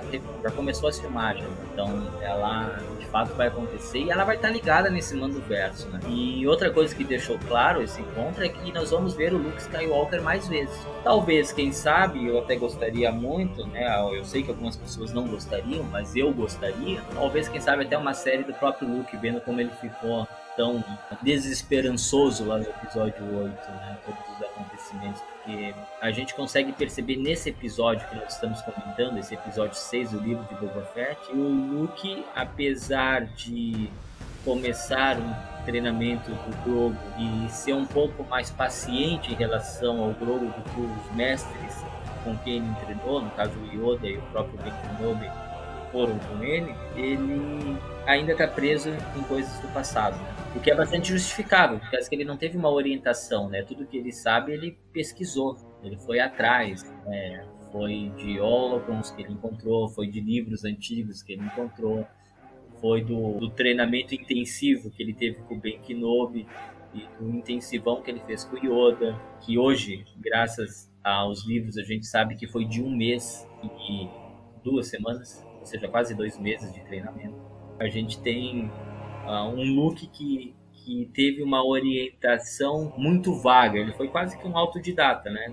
E eu gostaria muito de ver como ele conseguiu essas informações, como ele vai errar, caso que é algo que o próprio Yoda fala para ele no episódio 8, né? Que o fracasso também deve ser passado adiante. Nesse episódio, eu acho que a escolha que ele vai dar pro Grogu no final já demonstra um pouco desses erros, caso que ele se torna um pouco conservador ali. Não sei se vocês tiveram a mesma impressão que eu tive, né? Eu já antecipei várias coisas, tem muita coisa para nós falar ainda desse episódio, mas quando ele radicalmente ele fala ou tu escolhe isso ou escolhe aquilo, e se tu escolher isso, isso aqui tá anulado, ele tá dando um passo para trás né, a tudo aquilo que ele tá, tá fazendo de novo. Né? Lembrando que o Luke do Legends ele forma uma ordem Jedi totalmente diferente da ordem tradicional que a gente conhece no tempo da República, né? que a gente vê lá no episódio 1, 2 e 3. Só que essa nova ordem que o Luke tá criando ali com o Grogu ela ainda me parece um pouco presa àquela ordem deturpada e corrupta que a gente viu no, no nas prequels, né, no episódio 1, 2 e 3. Não sei se vocês tiveram a mesma impressão que eu, ou se eu estou viajando demais aqui.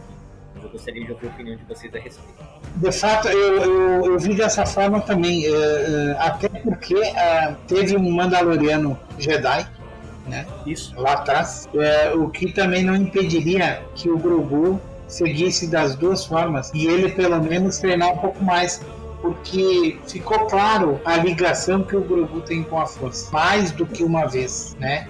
Sem treinamento nenhum. Na, na lembrança que o, que o Grogu teve, avançar um pouquinho, mas, mas já que eu tô nessa. Mas na lembrança que o Luke ajudou ele a ter, é, que os Jedi estavam defendendo ele, quer dizer, ele tem uma ligação muito forte com a Força. Poderoso ele é na Força. E eu penso que, que nem você, exatamente a mesma coisa. Acho que ele deu um passo atrás. Em dizer assim, ó, ou tu, é, ou tu tá aqui, ou tu não tá, ou tu tá lá. Ele poderia ter treinado ele melhor e deixado a escolha para ele futuramente, né? Que ele só tem 50 anos, né? É um bebê ainda. Exatamente, Nilson. Só reforçando o que tu falou ali sobre o Grogo ser poderoso com a força e a, a, o próprio Luke fala em, em, um momento do treinamento dele que ele tá mais ajudando ele a lembrar coisas do que propriamente ensinando para ele coisas sobre a força, né? Então a ligação dele realmente é muito forte com a força. Aquela coisa da, dele dar uma opção pro Grogo, eu também concordo que ele deu um passo atrás no treinamento, no alto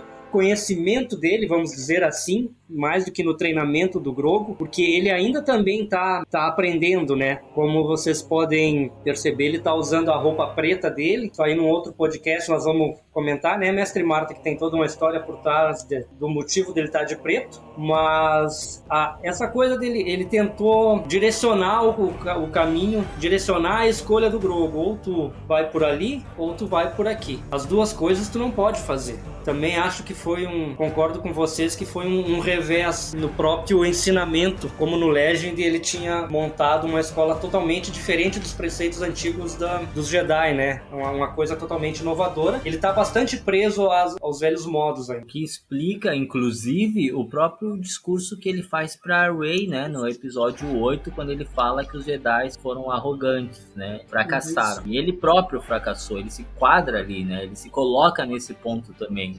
E o que que tu falou agora dele treinando com o Grogo, meditando com o Grogo e depois falando para Soka que ele tá mais lembrando do que de fato sendo ensinado, é bem isso aí mesmo, né? A, curiosamente a, a própria Ahsoka fala que o Grogu está sendo treinado pelo mestre Skywalker, ou seja, o Luke ali já é considerado um mestre, coisa que o Anakin nunca foi, diga-se de passagem, né? Embora Mas tem um ponto interessante ali que a gente vai. Luke começa a conversar com o Grogu, né? Começa a fazer algumas perguntas sobre o Templo Jedi, sobre a casa dele, né? Quando ele fala a casa dele, ele está se referindo ao Templo Jedi. Para tentar ver uma ligação com o próprio Yoda, né? Ele fala: Ó, oh, eu tenho. Tive um mestre que se chamava Yoda, né?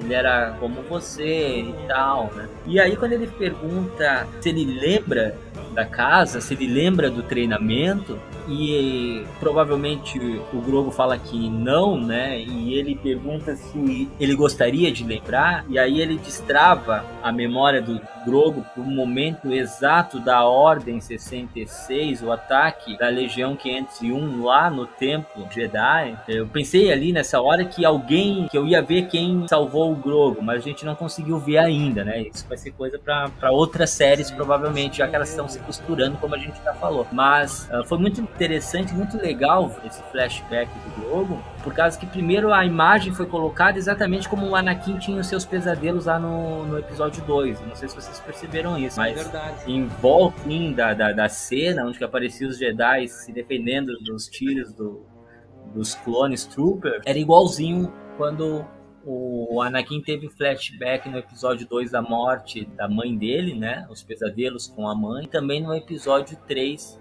quando ele via a Padmé morrendo. Foi, eu gostei muito dessa, dessa rima visual, né? Porque nos colocou diretamente nesses episódios como algo assim, ó, como uma lembrança negativa. Parece que quando aparece aquele efeito, parece que a lembrança é dolorosa, né? Mostrando que aquela lembrança é. pro Grogu foi isso, é, era dolorosa, né? Talvez a gente vai saber mais sobre isso em, em outras séries, mas eu achei um, um, uma parte bem interessante, né? Assim como o próprio treinamento do Grogu, né? Ele tentando saltar e o Luke falando, ó, não tente, faça, né? Nos jogando de novo no próprio treinamento dele com o próprio Yoda. Ele correndo com, com o Yoda na, com, com, o, o Grogu nas costas, como ele fez, né? Com, com o treinamento dele quando ele treinou mestre Yoda. E o próprio Grogu conseguindo se equilibrar, alcançar, ah, enquanto o Luke treinava com o seu sabre de luz, todas essas rimas ali e o Luke falando sobre a força e sobre o equilíbrio me agradaram muito no episódio, né? Eu gostei muito disso, até porque quando, quando fala da força, que é o que me atraiu para o Star Wars, né? Como a gente já comentou no nosso primeiro episódio do podcast, sempre me agrada bastante, né? E ver essa conexão com o todo, a busca do equilíbrio e o Grogu se encontrando nesse meio, eu achei bastante interessante. E mais interessante ainda do que isso foi o fato do Mano entender o que a Soka falou, dizendo: Ó, oh, cara, não vai ser muito bom se tu for ali falar com o guri, né? Falar com o gurizinho, o gurizinho sente a tua falta, pode prejudicar ele de alguma forma. E eu sei que tu quer ouvir dele. Ela não falou isso com essas palavras, mas é, o que ela quis dizer foi isso. Uhum. Né? E ele, como um cara que gosta realmente do Globo, falou: Ok, tá aqui, ó, só quero que tu dê isso aqui pra ele né? Daí dá aquele embrulhozinho que a gente sabe que aquela malha, né? O jogo vai acabar usando no último episódio, vai acabar escolhendo, né? Já antecipando a escolha dele, falando do que ele escolheu. Né? Respondendo a pergunta, né, do Luke, ele faz a escolha dele e aparece usando a malhazinha lá, né? Isso mesmo. Uh, só um comentário sobre essa malhazinha aí, talvez adiantar um pouquinho a pauta, mas me arremeteu na hora o Senhor dos Anéis, né? Uma malha de mitre dos anões, né? Leve como pena e dura feito escama de dragão. Uma malha de Beskar, imagina o poder do guri, né? Uh, não, eu não, não, tenho muito a comentar, que vocês já planaram bem essa, é, é, essa parte aí, né? Vai só chovendo molhado aí, por assim dizer. Mas é, eu acho que a, a, escolha era certa, né? Só para concluir, mas a escolha era certa que ele ia fazer. É, já se sabia, né? Nas Sim. entrelinhas já estava escrito isso. Então é isso, acho. Eu penso que é, vai ter um papel importante aí o, o Grogu e o Mando, e possivelmente em Mandalore eu acho que vai, vai precisar do poder da força do, do Grogu lá para ele. Vai ser redimir. Então Acho que é isso tudo.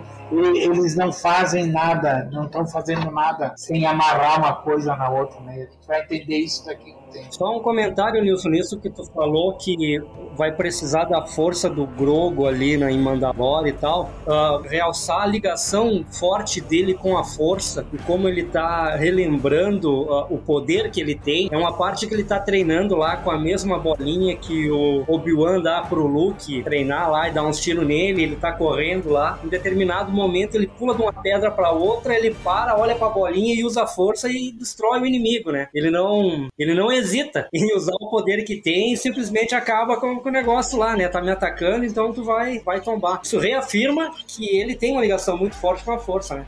Eu acho que é isso aí. E agora que ouvindo vocês falando, me passou uma coisa na cabeça, né? Quando o Nilson fala que o Grogo vai ser necessário em Mandalore, eu lembrei do que eu falei quando a gente falou do mito mito do mitossauro, né, a lenda do mitossauro, comentado pela Armeira no episódio anterior, e o que o Grogo fez com o Rancor no último episódio da série. Quem sabe a, o papel do Grogo não seja amansar um mitossauro. Vocês já pensaram nisso? no episódio Mandaloriano lá, que ele, que ele também dominou aquele, aquele rinoceronte das areias. Sim. E que ele também usou, usou a força. Mas lá ele usou pra levitar, né? E no caso do Rancor, ele, ele usou pra acalmar, né? Pra fazer dormir. Sim. Me, me, veio isso na cabeça. Quem sabe o papel do Grogo com a força dentro da série do Mandalorian seja relacionado ao mitossauro. Seria legal. Eu ainda acho que nós vamos ver um mitossauro, né? O pessoal pode achar que eu tô meio louco, né? Os ouvintes também podem me achar meio viruta nisso, mas eu, eu acredito. Assim como eu acreditava que eu ia ver o Cad Bane nessa série, eu vi. Assim como eu falei que o Cad Bane ia aparecer, ele apareceu.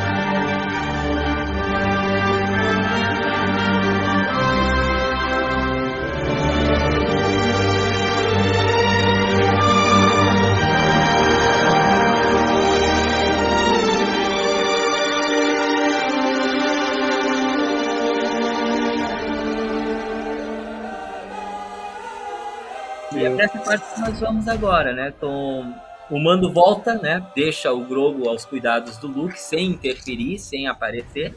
E aí ele volta para para Tatooine, já vai direto pro castelo do Jabba, já no meio de uma reunião e ele pega a, a conversa pela metade, a Fênix explicando que eles vão precisar de uma infantaria. E aí ele já fala, ó, eu acho que eu consigo achar isso aí, eu consigo isso para você. E aí ele vai para onde? Ele vai para Mospelgo falar com Cobb Vanth, pedir um favor. E como ele mesmo fala, não é Vila fácil pedir um favor. Isso, Vila Livre agora. Eles vão lembrar ele depois. Quando ele chega lá, ele é abordado por um delegado, né? Que não conhece o humano, né? E daí ele já começa todo cheio de panca aí. Ei, pode estacionar aí, né? E aí o Cobb Vanth chega e fala, calma aí, pequeno gafanhoto, deixa comigo que eu, que eu trato aqui o negócio, né? E aí eles conversam. E aí nessa conversa é muito interessante, porque quando o Mando pede ajuda, ele fala, do, fala dos Pike, ele fala das especiarias, e o Cobb Vanth fala, ó, que isso não vai acontecer ali. Cobb Vanth está se referindo ao episódio que já aconteceu, né? Aquele episódio inicial, que ele Aham. manteve as coisas sob controle. Mas o Mando lembra, ó, de repente Vila Livre está salvo agora, mas depois não se sabe, né? E é por isso que quando o Mando vai embora, o xerife, né, o Cobb Vanth, ele pede pro barman lá chamar a galera para uma reunião, que ele tem alguma coisa importante para falar e provavelmente ele ia relatar o que aconteceu antes, né? Porque ele não tinha falado para ninguém que encontrou os Pikes traficando especiarias em Muspelgo, isso né? Ou, ou Freetown, se vocês preferirem. E nesse meio tempo, aí vem o que justifica o título, né? No fundo, no deserto, vem um estranho. E esse estranho era estranho para o Cobb Vanth, era estranho para o, o delegado do Cobb Vanth, mas não era estranho para quem acompanha Star Wars, porque não era ninguém menos do que a própria lenda viva Cad Bane. E ver o Cad Bane live action foi uma coisa que agradou todo mundo. Alguns falaram, ah, mas ele ficou diferente, o chapéu tá mais curto. Aquelas mesmas coisas que os fãs chatos falam, né? Como falaram dos lecos da Soca, como falaram de, de outros elementos. Mas deve lembrar que o senhor Cad Bane, na época que se ambienta, que se ambienta a história, né? Que a história é ambientada, ele já tá com 71 anos de idade.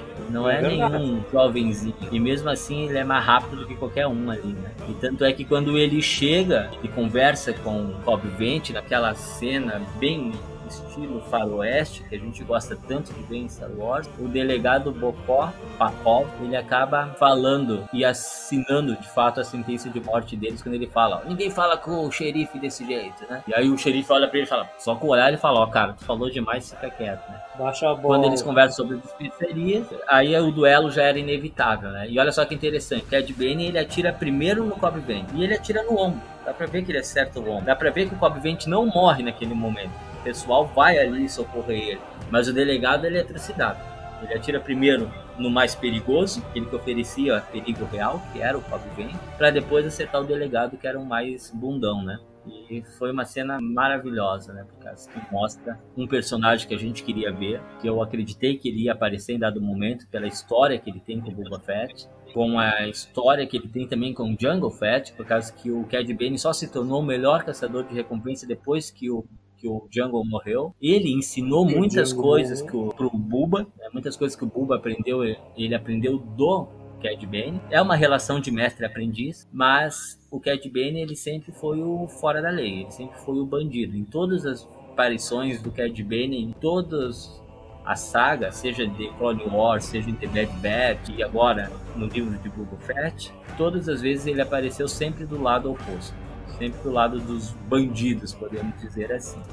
Eu queria que vocês falassem um pouco sobre o Cad Bane antes de eu passar para a cena final e encerrar esse episódio. Quando apareceu o Cad Bane ali, eu disse, ó, era tudo que precisava, né, pra a introdução de personagens, desde os primeiros episódios ali já, já ti- tivemos algumas, algumas coisas bem legais ali, e foi tudo aquilo que o Maia, só, só chovendo molhado, como diz o Nilson, é aquilo que o Michael falou, né? Toda a história que ele tem com o próprio Boba seria bastante ah, provável que ele aparecesse e não tinha como ele não aparecer, né? Com toda a relação que ele tem. E casou direitinho, né? Entrou na história serviu como uma luva. Particularmente é, sobre a questão aí da morte do ajudante lá e do, do tiro no convivente, acho que é, realmente era inevitável isso acontecer. Mas o que eu achei do, do Cad Bane é, no livro de Boba Fett, com toda certeza, foi um Cad Bane mais malvadão, assim,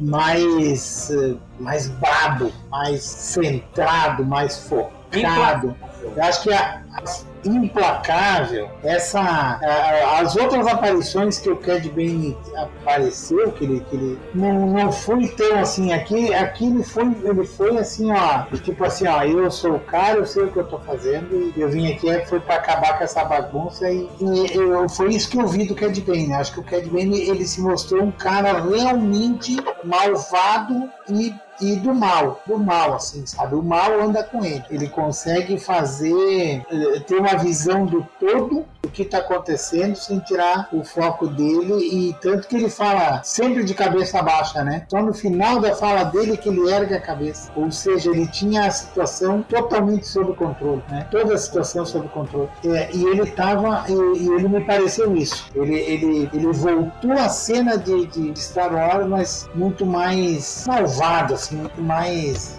é, ruim, assim, carne de cobra, como se diz, né? Acho que é o que deu para mim, o que eu vi do, do Cad Bane na aparição dele foi isso. E, e, sim, quem conhece um pouquinho, não precisa nem saber muito de, de, Star Wars, quem conhece um pouquinho de Star Wars, a silhueta vindo lá no fundo, aquele jeito de andar, malandrão, de, é, né? Só não entendi por que, que ele estava de a pé no meio do deserto, mas é, mas é o Cad Bane vindo, né? O casacão até, até embaixo né? Ah, Agora ele de a pé até lá, isso foi cruel. O que, que é, mas... Ah, ele estava de a pé porque foi rima visual com clássicos do faroeste, foi uma homenagem a, a filmes clássicos. Uh, eu só não vou te saber te dizer quais foram os filmes agora, nesse exato momento, né? Fico devendo essa informação para os nossos ouvintes, mas foi uma homenagem clara a filmes clássicos, qual meu avô gosta de assistir, da qual eu aprendi a gostar de ver também no Cine E foi igual, tudo né? desde a chegada até a, a, a, o cenário, as pessoas olhando, né? foi, foi muito. Ah, lá foi tem isso hoje, né? Muito faroeste, foi muito legal mesmo. E, para quem não sabe, o Cad Bane é um caçador de recompensa que uh, lutava de igual para igual com os Jedi, né? Então não era qualquer um, né? Carne de pescoço, como se diz. O cara é bom mesmo naquilo que faz. O cara é bom em ser mal, né? Não é qualquer coisa. Ele realmente sabe o que faz, né? Então, isso que o Nilson comentou, que ele tá muito mais implacável, é anos de experiência, ele tinha que estar tá mais implacável, né? E ainda bem que fizeram ele assim, né? Porque aí ele já tá com 71 anos.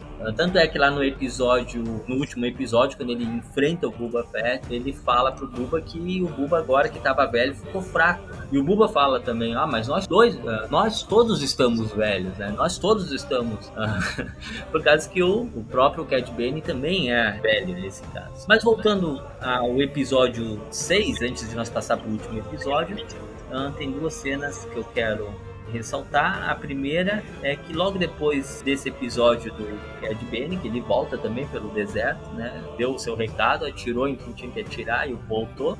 Já aparece uma cena lá no Santuário da Garça, né? Onde que dois Pikes entram. Os Twi'leks chegam lá e perguntam se querem que limpem o capacete, naquele né? velho esquema que a gente já comentou, né, de propina, de adulação, e uh, eles dizem que não, né, então eles voltam lá para para Garça e fala que eles não querem nada, e de repente os caras saem, né, esses pais saem, deixando alguma coisa ali, o droid de protocolo sai atrás, né, dizendo, ah, vocês esqueceram, e aí há uma explosão, e o santuário da Garça Creek é destruído. E antes que os ouvintes fiquem preocupados e antes de que ah, vocês falem, eu devo reforçar a ideia que o Max Rebo está vivo, por causa que ele não estava no santuário tocando naquela noite. Olha que legal.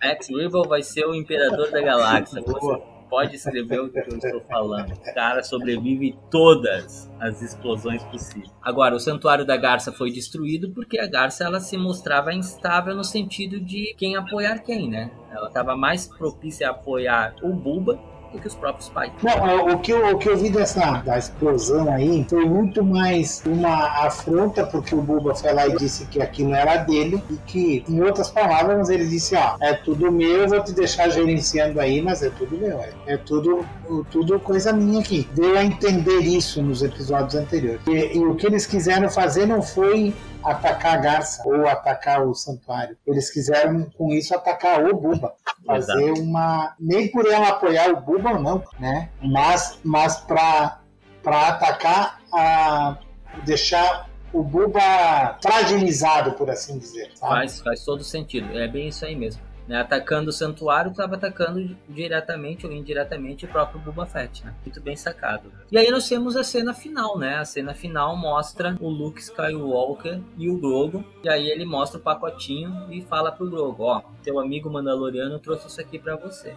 Daí o Grogu fica todo feliz, né? Uh, mas eu tenho uma proposta, uma escolha que você pode fazer, né? Você pode escolher o presente do seu amigo Mandaloriano voltar para ele, ou você pode escolher esse outro presente aqui. Antes de pegar, presta atenção no que eu estou falando. Esse aqui foi o sabre de luz do meu mestre e eu estou oferecendo ele para você. E aqui então a gente tem uma série de conflitos, né? Por causa que o sabre de luz do mestre Yoda uh, a gente vê ser uh, incinerado nos quadrinhos do Vader, que são canônicos. Caso que a gente lembra da batalha uh, entre o Yoda contra o Palpatine, o Darth Sidious, e o sabre do Yoda cai. E a gente não vê o Yoda pegando o sabre de volta, a gente vê o Yoda saindo, né? O, o Bail Organa pegando o Yoda lá no, no tubo e depois o Yoda indo para exílio, né? E o sabre fica por lá. E nos quadrinhos do Darth Vader, aparece Vader e o Imperador falando que a Ordem Jedi tinha acabado. Enquanto isso, o Mazameda, né, aquele Granvir que estava sempre junto com o, o Palpatine, né, do Senado, ele segurava justamente o sabre do Yoda, né? E depois joga ele no incinerador. E aí o pessoal falou: "Nossa, e agora, né? Mais um retcon, né? Porque se tem Filone, tem a Soca tem Luke e tem retcon, é coisa já esperada, né? Mas tem uma explicação para isso, né? O livro de 2016 chamado Complete Locations, ele vai mostrar ambientações de cenários de batalhas de filmes, uh, dos filmes clássicos, e vai mostrar a cabana do Yoda lá em Dagobah. E nesse livro vai mostrar num canto, numa velha maleta, justamente um sabre de luz, que é supostamente o mesmo sabre de luz que chegou às mãos do Luke na série. E aí quando acabaram questionando o Charles Soule, né, que é o autor dos quadrinhos, escreveu os quadrinhos do Vader, e escreveu o livro A Luz dos Jedi, o primeiro livro que abre a primeira onda da Ike República, né, da Alta República, que é fantástico né, escolhido recentemente, inclusive, o melhor livro de ficção científica. Olha que bacana, né? Quando questionaram ele sobre isso, ele vai responder que Yoda tinha construído outro sabre de luz e deixou guardado. Então, supostamente não houve um retcon. Supostamente esse sabre de luz que o Yoda que o Luke oferece para o Grogu é um segundo sabre de luz do mestre Yoda que foi encontrado na cabaninha do velho mestre lá em Dagobah, que é mostrado e citado nesse livro que eu acabei de falar de 2016. Só para explicar a aparição do sábio de luz do mestre Yoda nessa cena. E aí os fãs dividiram, né? Mas como os fãs estão divididos nessa série entre gostar e não gostar, aceitar ou não aceitar, vai de cada um de nós em como interpretar essa questão. Para mim não me incomoda. Se se o Yoda fez mais de um sábio de luz, ele é um mestre Jedi e ele pode fazer isso muito bem. E aí é com vocês. Vocês acham disso tudo e se isso incomodou vocês de alguma forma. Para mim não incomodou em nada. O que me incomodou foi a, o fato do Luke falar outro escolhe isso ou escolhe aquilo, sem deixar o próprio Grogu escolher os dois ou treinar para ser um Jedi e mesmo assim ver o Mandaloriano, né? Que é algo que ele faz no Legends, né? Inclusive ele permite casamentos, né? ele mesmo se casa, tem família. Esse é o retrocesso que a gente comentou antes. É, eu, eu, vou, eu vou um pouquinho mais à frente, Michael. Eu creio que o, o que me chocou mais não foi o sabre de luz. Acho que não foi o sabre. Para mim, não foi o sabre de luz. Porque acho que a explicação é bem isso. O mestre Yoda era um grande mestre Jedi. E ele teria, com certeza, muita facilidade em fazer um, um novo sabre de luz. Teria maiores problemas. O que me deixou um pouco, não chocado, mas talvez decepcionado, foi que ele usou um sabre de luz para usar como moeda de troca. Tipo assim, tu fica com a, a aqui que o, teu, que o Mandalorian trouxe, ou eu te dou um brinquedinho novo que é um sabre de luz. Quem é de Star Wars sabe muito bem que uma parte do treinamento Jedi para tu te tornar um mestre Jedi é você construir o seu próprio sabre de luz. Isso sim me deixou mais chocado por ele usar um sabre de luz já construído pelo mestre Yoda e entregar tipo assim, eu te dou ele para você, sabendo que a gente vai, ele teria que para ser um mestre Jedi e ele estava em treinamento para ser um Jedi, diferentemente do do Luke quando ganhou o sabre do Obi-Wan Kenobi em Tatooine, que era o sabre de luz do Anakin. O Luke, naquele momento, ele não estava em treinamento. E almejava, quer dizer, quem almejava era o Obi-Wan treinar ele, mas ele não estava em treinamento. E ele ganhou como fosse um presente do pai. E aí o Luke já estava em idade de receber, de ganhar o, esse presente que ele.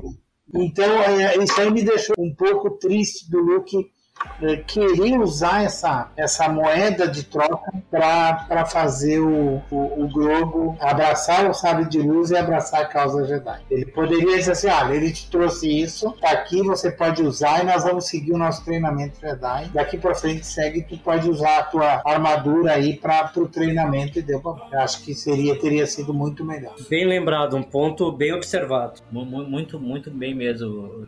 Passou despercebido total por mim, né? Bom que não passou por ti. De fato, a construção do sabre de luz faz parte do treinamento Jedi, né? A gente até viu algumas imagens rodando pela net aí do jogo com sabre amarelo. Antes fosse, né? Ele construindo o próprio sabre. Eu gostei muito da tua colocação, né? De fato, isso mostra mais uma vez uma falha do Luke. Corrobora exatamente com aquilo que nós falamos, né? Que o Luke, na sua ânsia ali, apesar de ele se mostrar sereno o tempo todo, ele acabou cometendo um erro. E é a sucessão de erros que vai levar aquele Luke desiludido que nós vamos conhecer né, no episódio 8, que fez com que ele buscasse o exílio. Então, reforço né, que eu gostaria muito de ver todo esse processo desse, desse Luke ficar. Muito bem lembrado.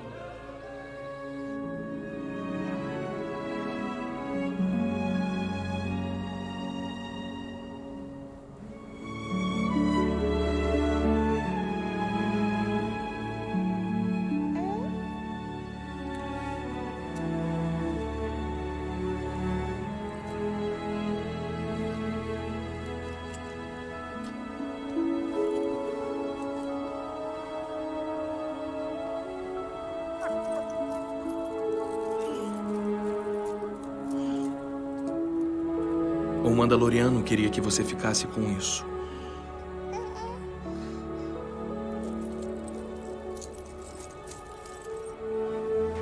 Mas antes de você pegar, eu vou te dar uma opção.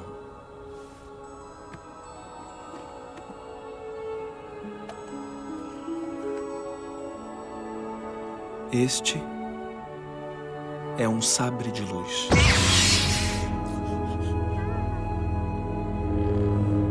Pertenceu ao meu professor, Mestre Yoda.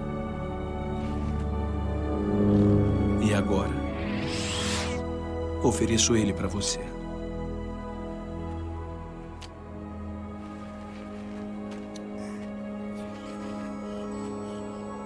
Mas você só pode escolher um. Se escolher a armadura, você retornará para o seu amigo, o Mandaloriano. Entretanto, você se entregará à conexão àqueles que você ama e abandonará o caminho do Jedi. Mas se escolher o sabre de luz, será o primeiro aluno da minha academia e eu vou treiná-lo para ser um grande Jedi. Vai levar muitos anos para dominar os caminhos da força e você pode nunca mais ver o Mandaloriano novamente. Isso porque, Grogu, um tempo curto para você é uma vida toda para outros seres.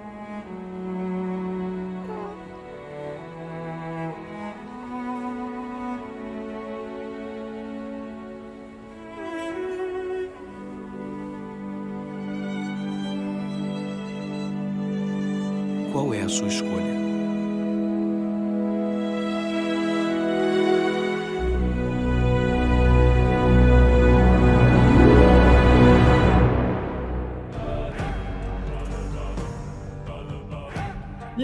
Vamos para a season finale, né, pessoal? Vamos comentar o último capítulo, né, que é onde as coisas acontecem, é onde as dúvidas surgem, é onde os questionamentos uh, sugerem. Mas o mais importante de tudo é onde o Boba Fett retorna. E a gente já não vê aquele Boba Fett falhado, aquele Boba Fett cansado, aquele Boba Fett que a gente viu nos quatro primeiros episódios. Lembrando aos ouvintes que nos quatro primeiros episódios o Boba Fett estava sobre o efeito dos ácidos que no final do episódio 4 que ele consegue recuperar sua saúde. Então a gente já viu um Buba diferente em ação. Tem cenas muito bacanas ali.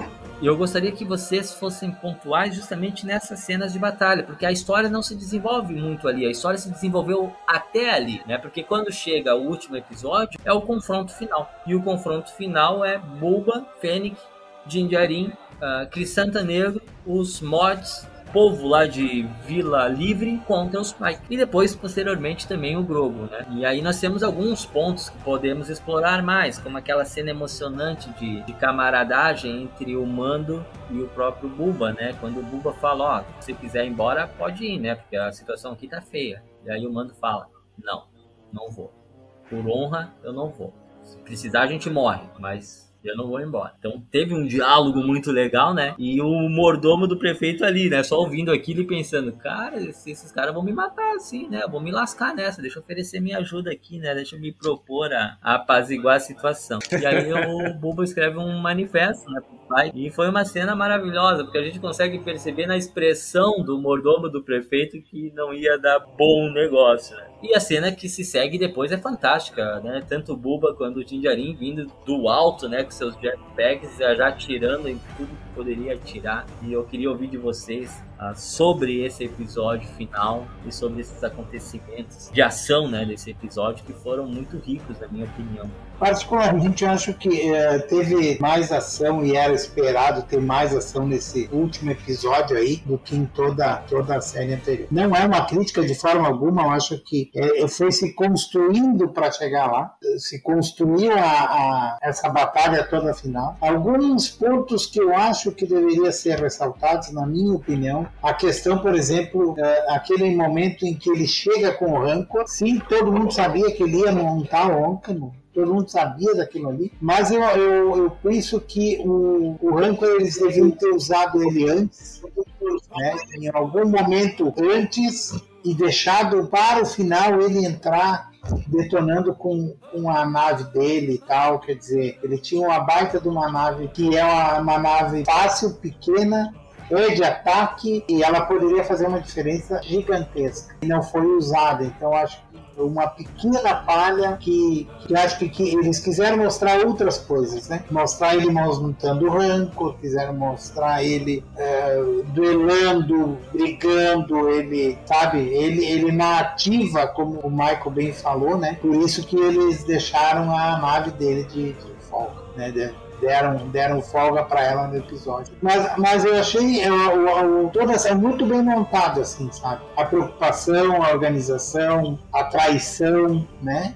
Então, todas essas coisas, mas é, coisas que já eram é, imaginadas que iriam acontecer. Né? Sim, já era esperado, né? A traição estava claro desde a época da reunião que ele fez, estava na cara que alguém ia dar para trás. Sim, sim, sim. Até porque eles acreditavam muito mais na força dos Pikes do que na força do Buba. Isso, isso. Eles quiseram ficar do lado de quem era mais forte, na quase certeza que seria o vencedor, o que não, não aconteceu. É, mas eu achei bacana aquilo ali, a, a, a história toda, né?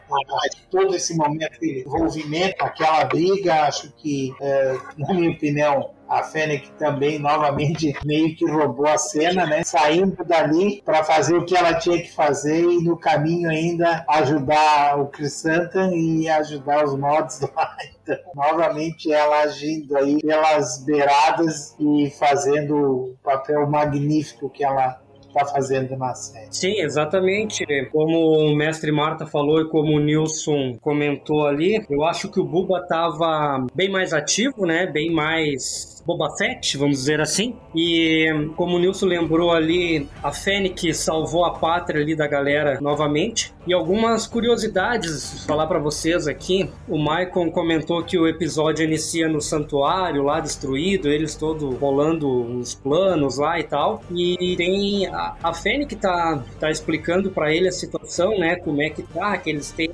vigiando o local, outro pessoal vigiando tal local. E o interessante é que na região dos Trandoshanos, quem tá vigiando é o Black Crisanta, né? Ele vai passar bem despercebido entre os Trandoshanos, né? Uma coisa bem embolada ali. O cara tá de espião, ninguém ia ver ele ali, né? Imagina. Falando em Black Crisanta, quando ele sofreu os ataques, eu falei, ah, não, eu não quero que esse cara morra, né, cara? Eu fiquei muito apreensivo quando eu tava vendo a, a série, né? Ele tentando e vindo, e quando ele apareceu de novo depois, ah, foi muito legal, né? Do tipo assim, o cara sobreviveu, o cara sim, é uma sim. lenda mesmo, né?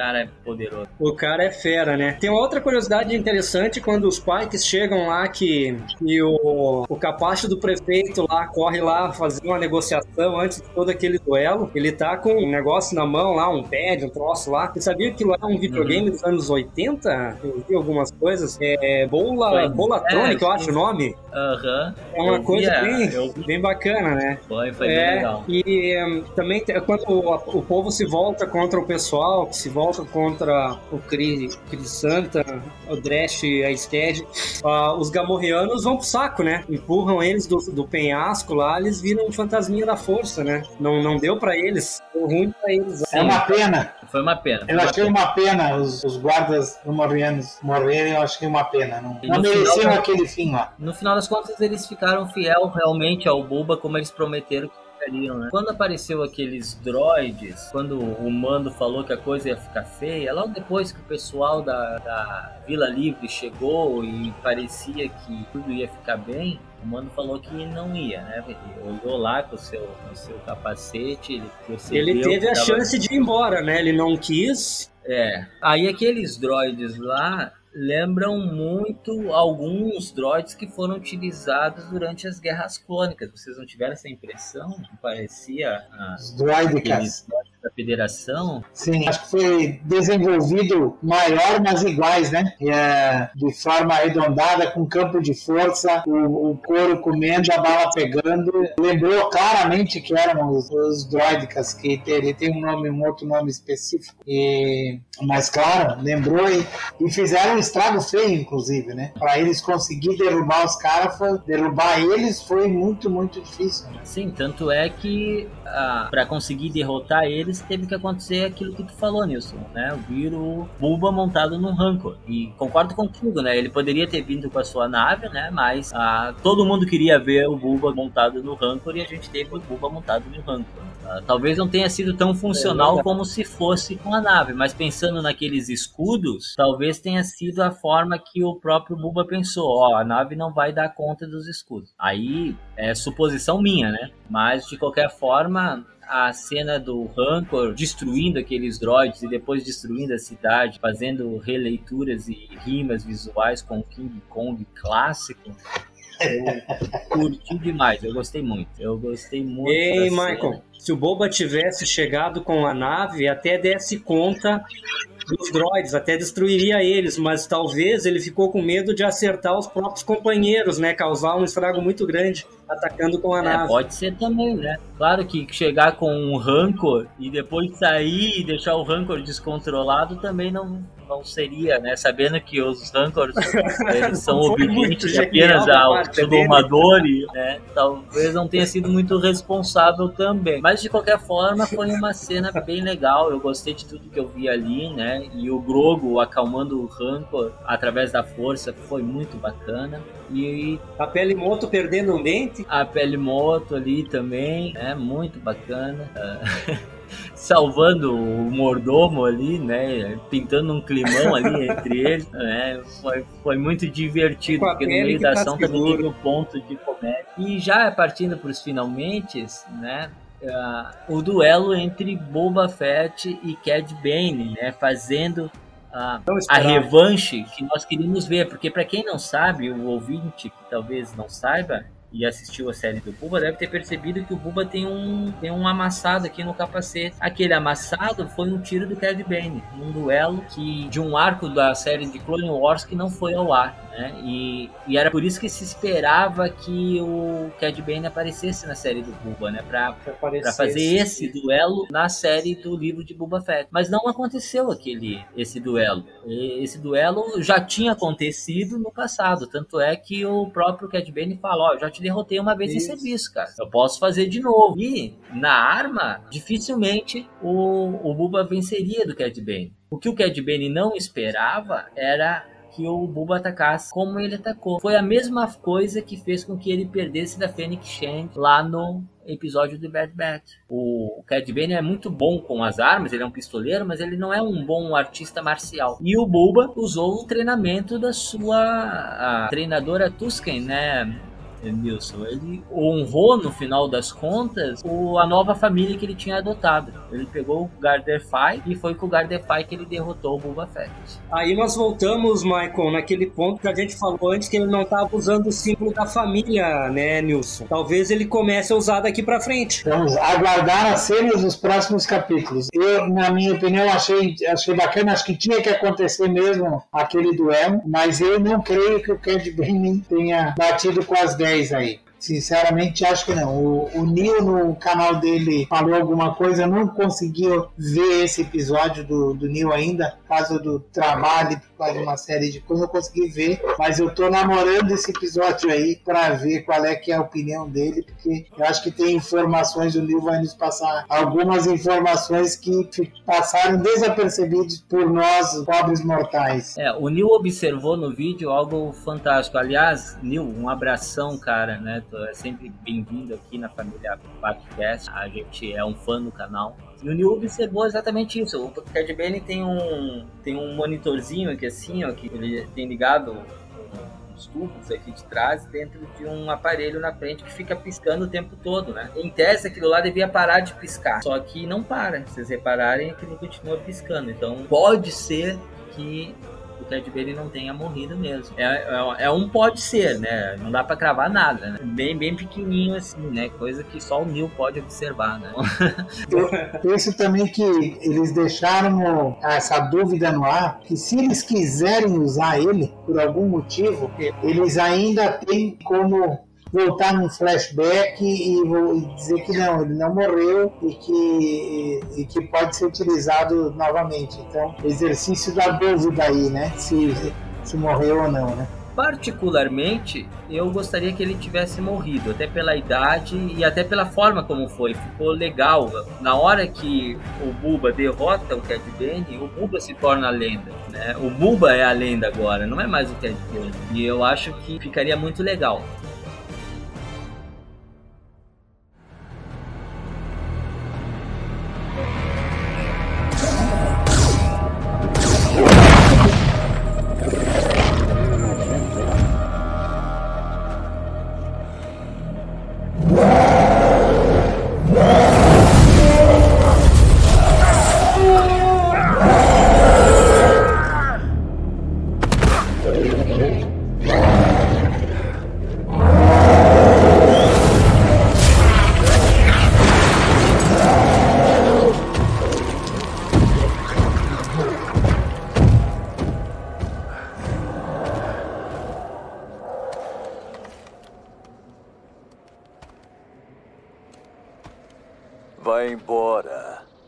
Leve sua gangue de marginais com você.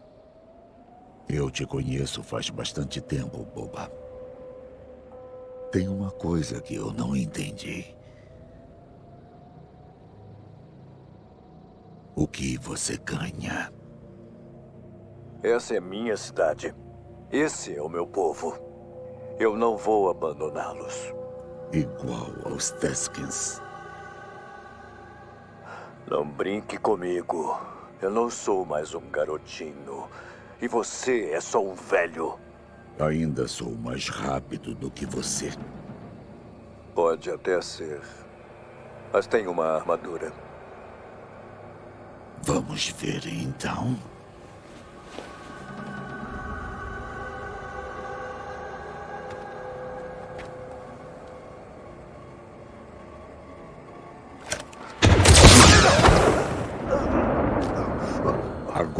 Hora que você vai voando pro seu tanque de batata. Essa é a minha cidade.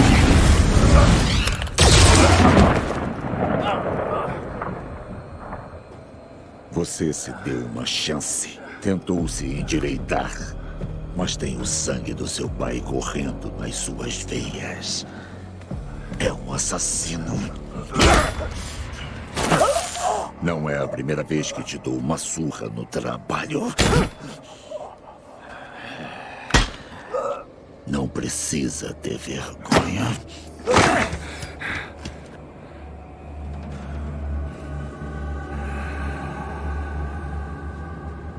Considere essa a minha lição final. Cuide só de você. Qualquer outra coisa é fraqueza.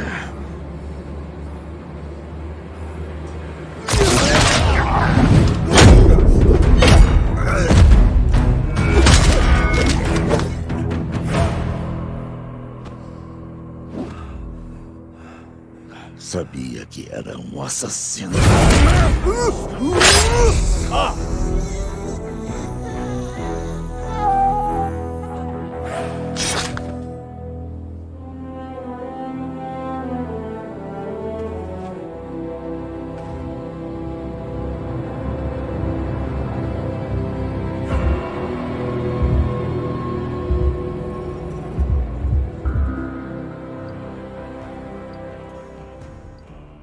Agora eu vou levantar um, um ponto para nós finalizar o nosso episódio, mas eu quero muita opinião de você. Eu acredito particularmente que vai ter uma segunda temporada. E eu acredito que vai ter uma segunda temporada por dois motivos. Primeiro, eu acredito que quem está por trás dos Spike seja Aurora Escarlate. Apesar dos Spike serem poderosos e terem dinheiro, aquela tecnologia dos droids que a gente viu atacaram, me parece ser de uma facção maior. E a gente já viu a relação da Aurora Escarlate com os pais no filme do Solo e também em episódios do The Bad Batch. Então eu acredito, e é, é eu, né, uma opinião minha, eu quero a opinião de vocês a respeito disso também, que pode ser desenvolvida uma segunda temporada apresentando uma grande vilã que seria a Kira. E faria todo sentido. Estaria conversando mais uma vez os universos. Porque a Kira apareceu recentemente nos quadrinhos, né? Apareceu. Inclusive ah, em episódios que antecedem o retorno do Jedi. Então o tempo ali não, não tá muito distonante, né?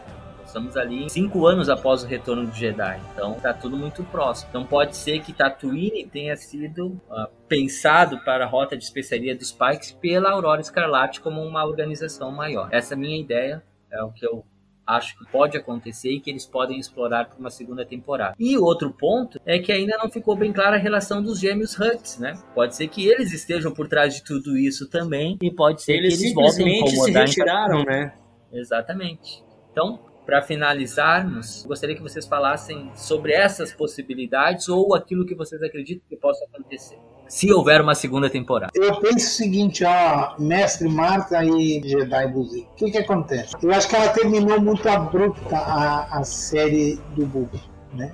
Ela, ela terminou muito abrupta, assim, ó, tá, terminou, matou Cad Bane, tá, tá, tá, tá, sabe? Eu acho que vai ter, sim, uma segunda temporada e eles estão deixando isso na mão. Até porque é, poderia ter muita coisa que pode ser explorado numa segunda temporada. Essa questão eu não pensei na Aurora Escarlate, mas existe uma possibilidade grande de dos pais que estar unidos, né?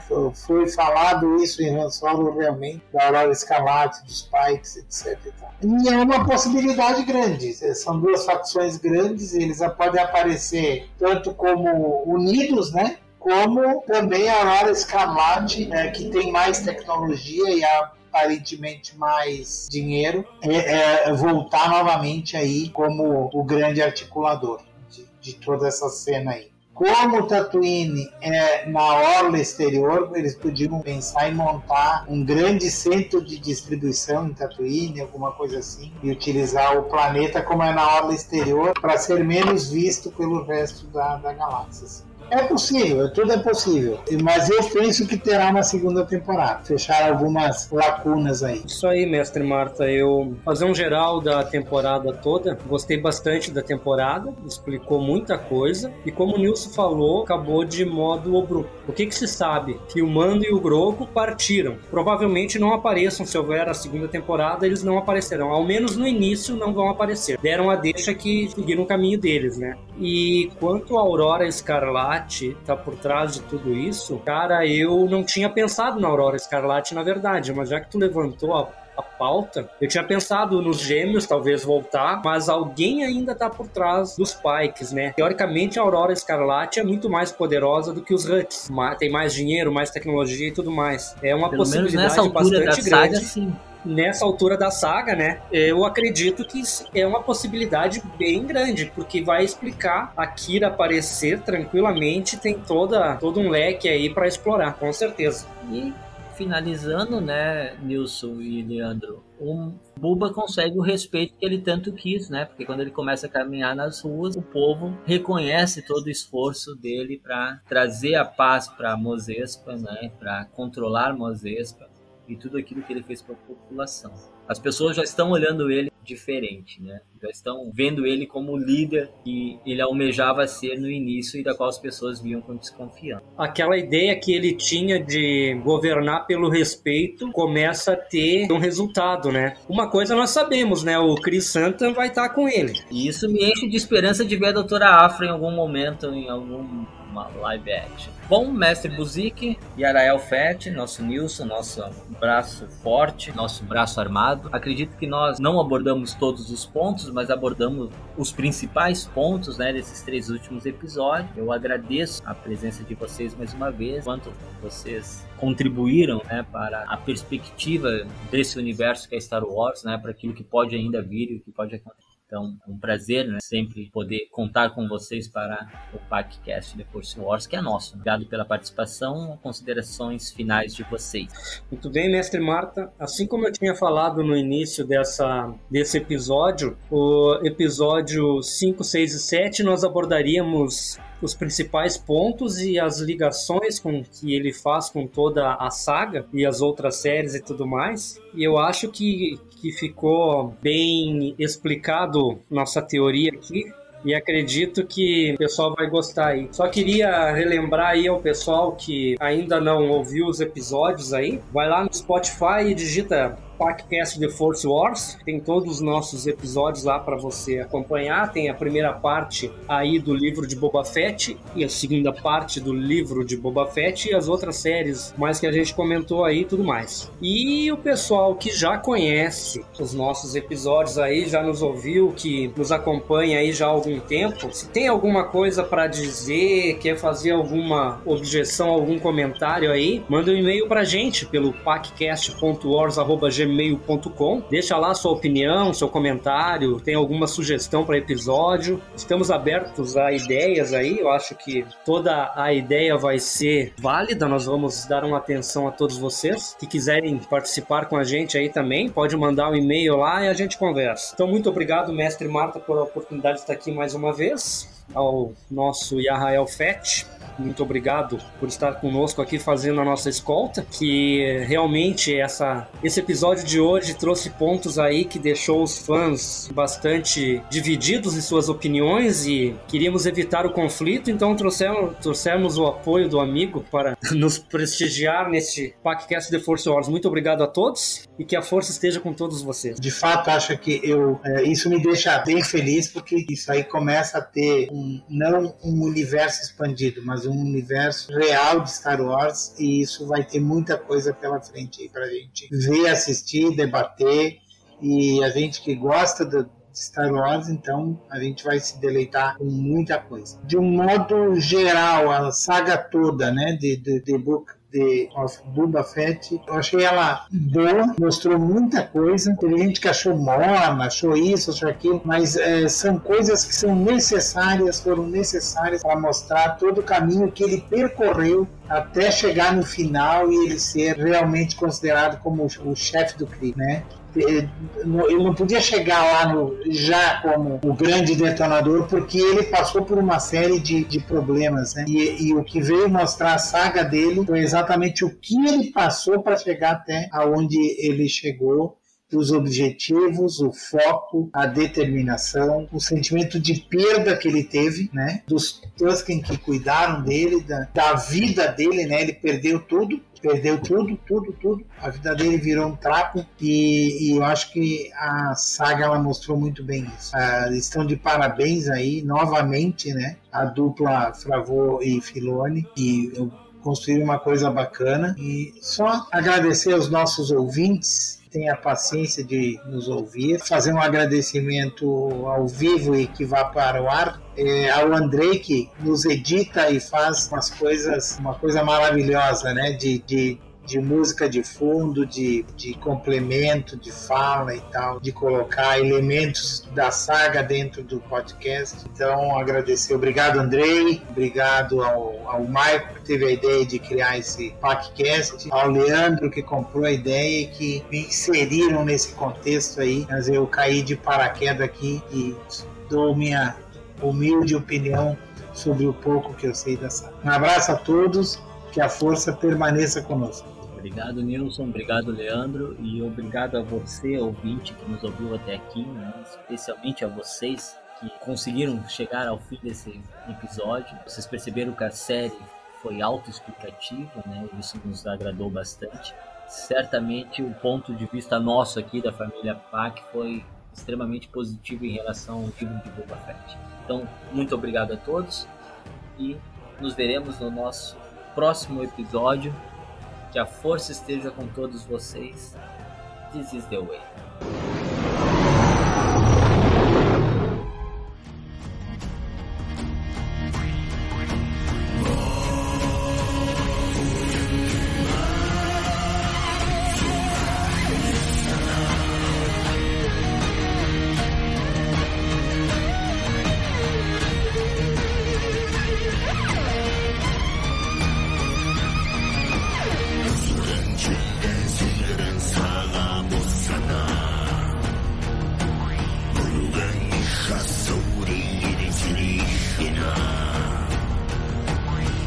人生啊，无奈，一切随风啊！从来一切，一切离散，一切离散，一切随风啊！随风啊！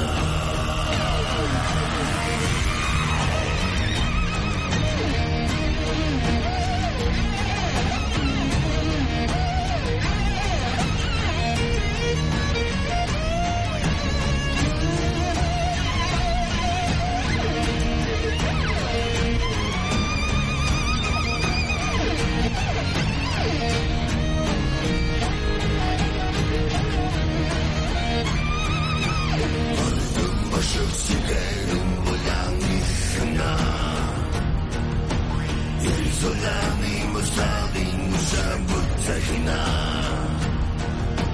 قلوبان يسرن سكران هاتسون بوخنا وبدن إيجا سسقين سيجا وسلتيخنا وسلتيخنا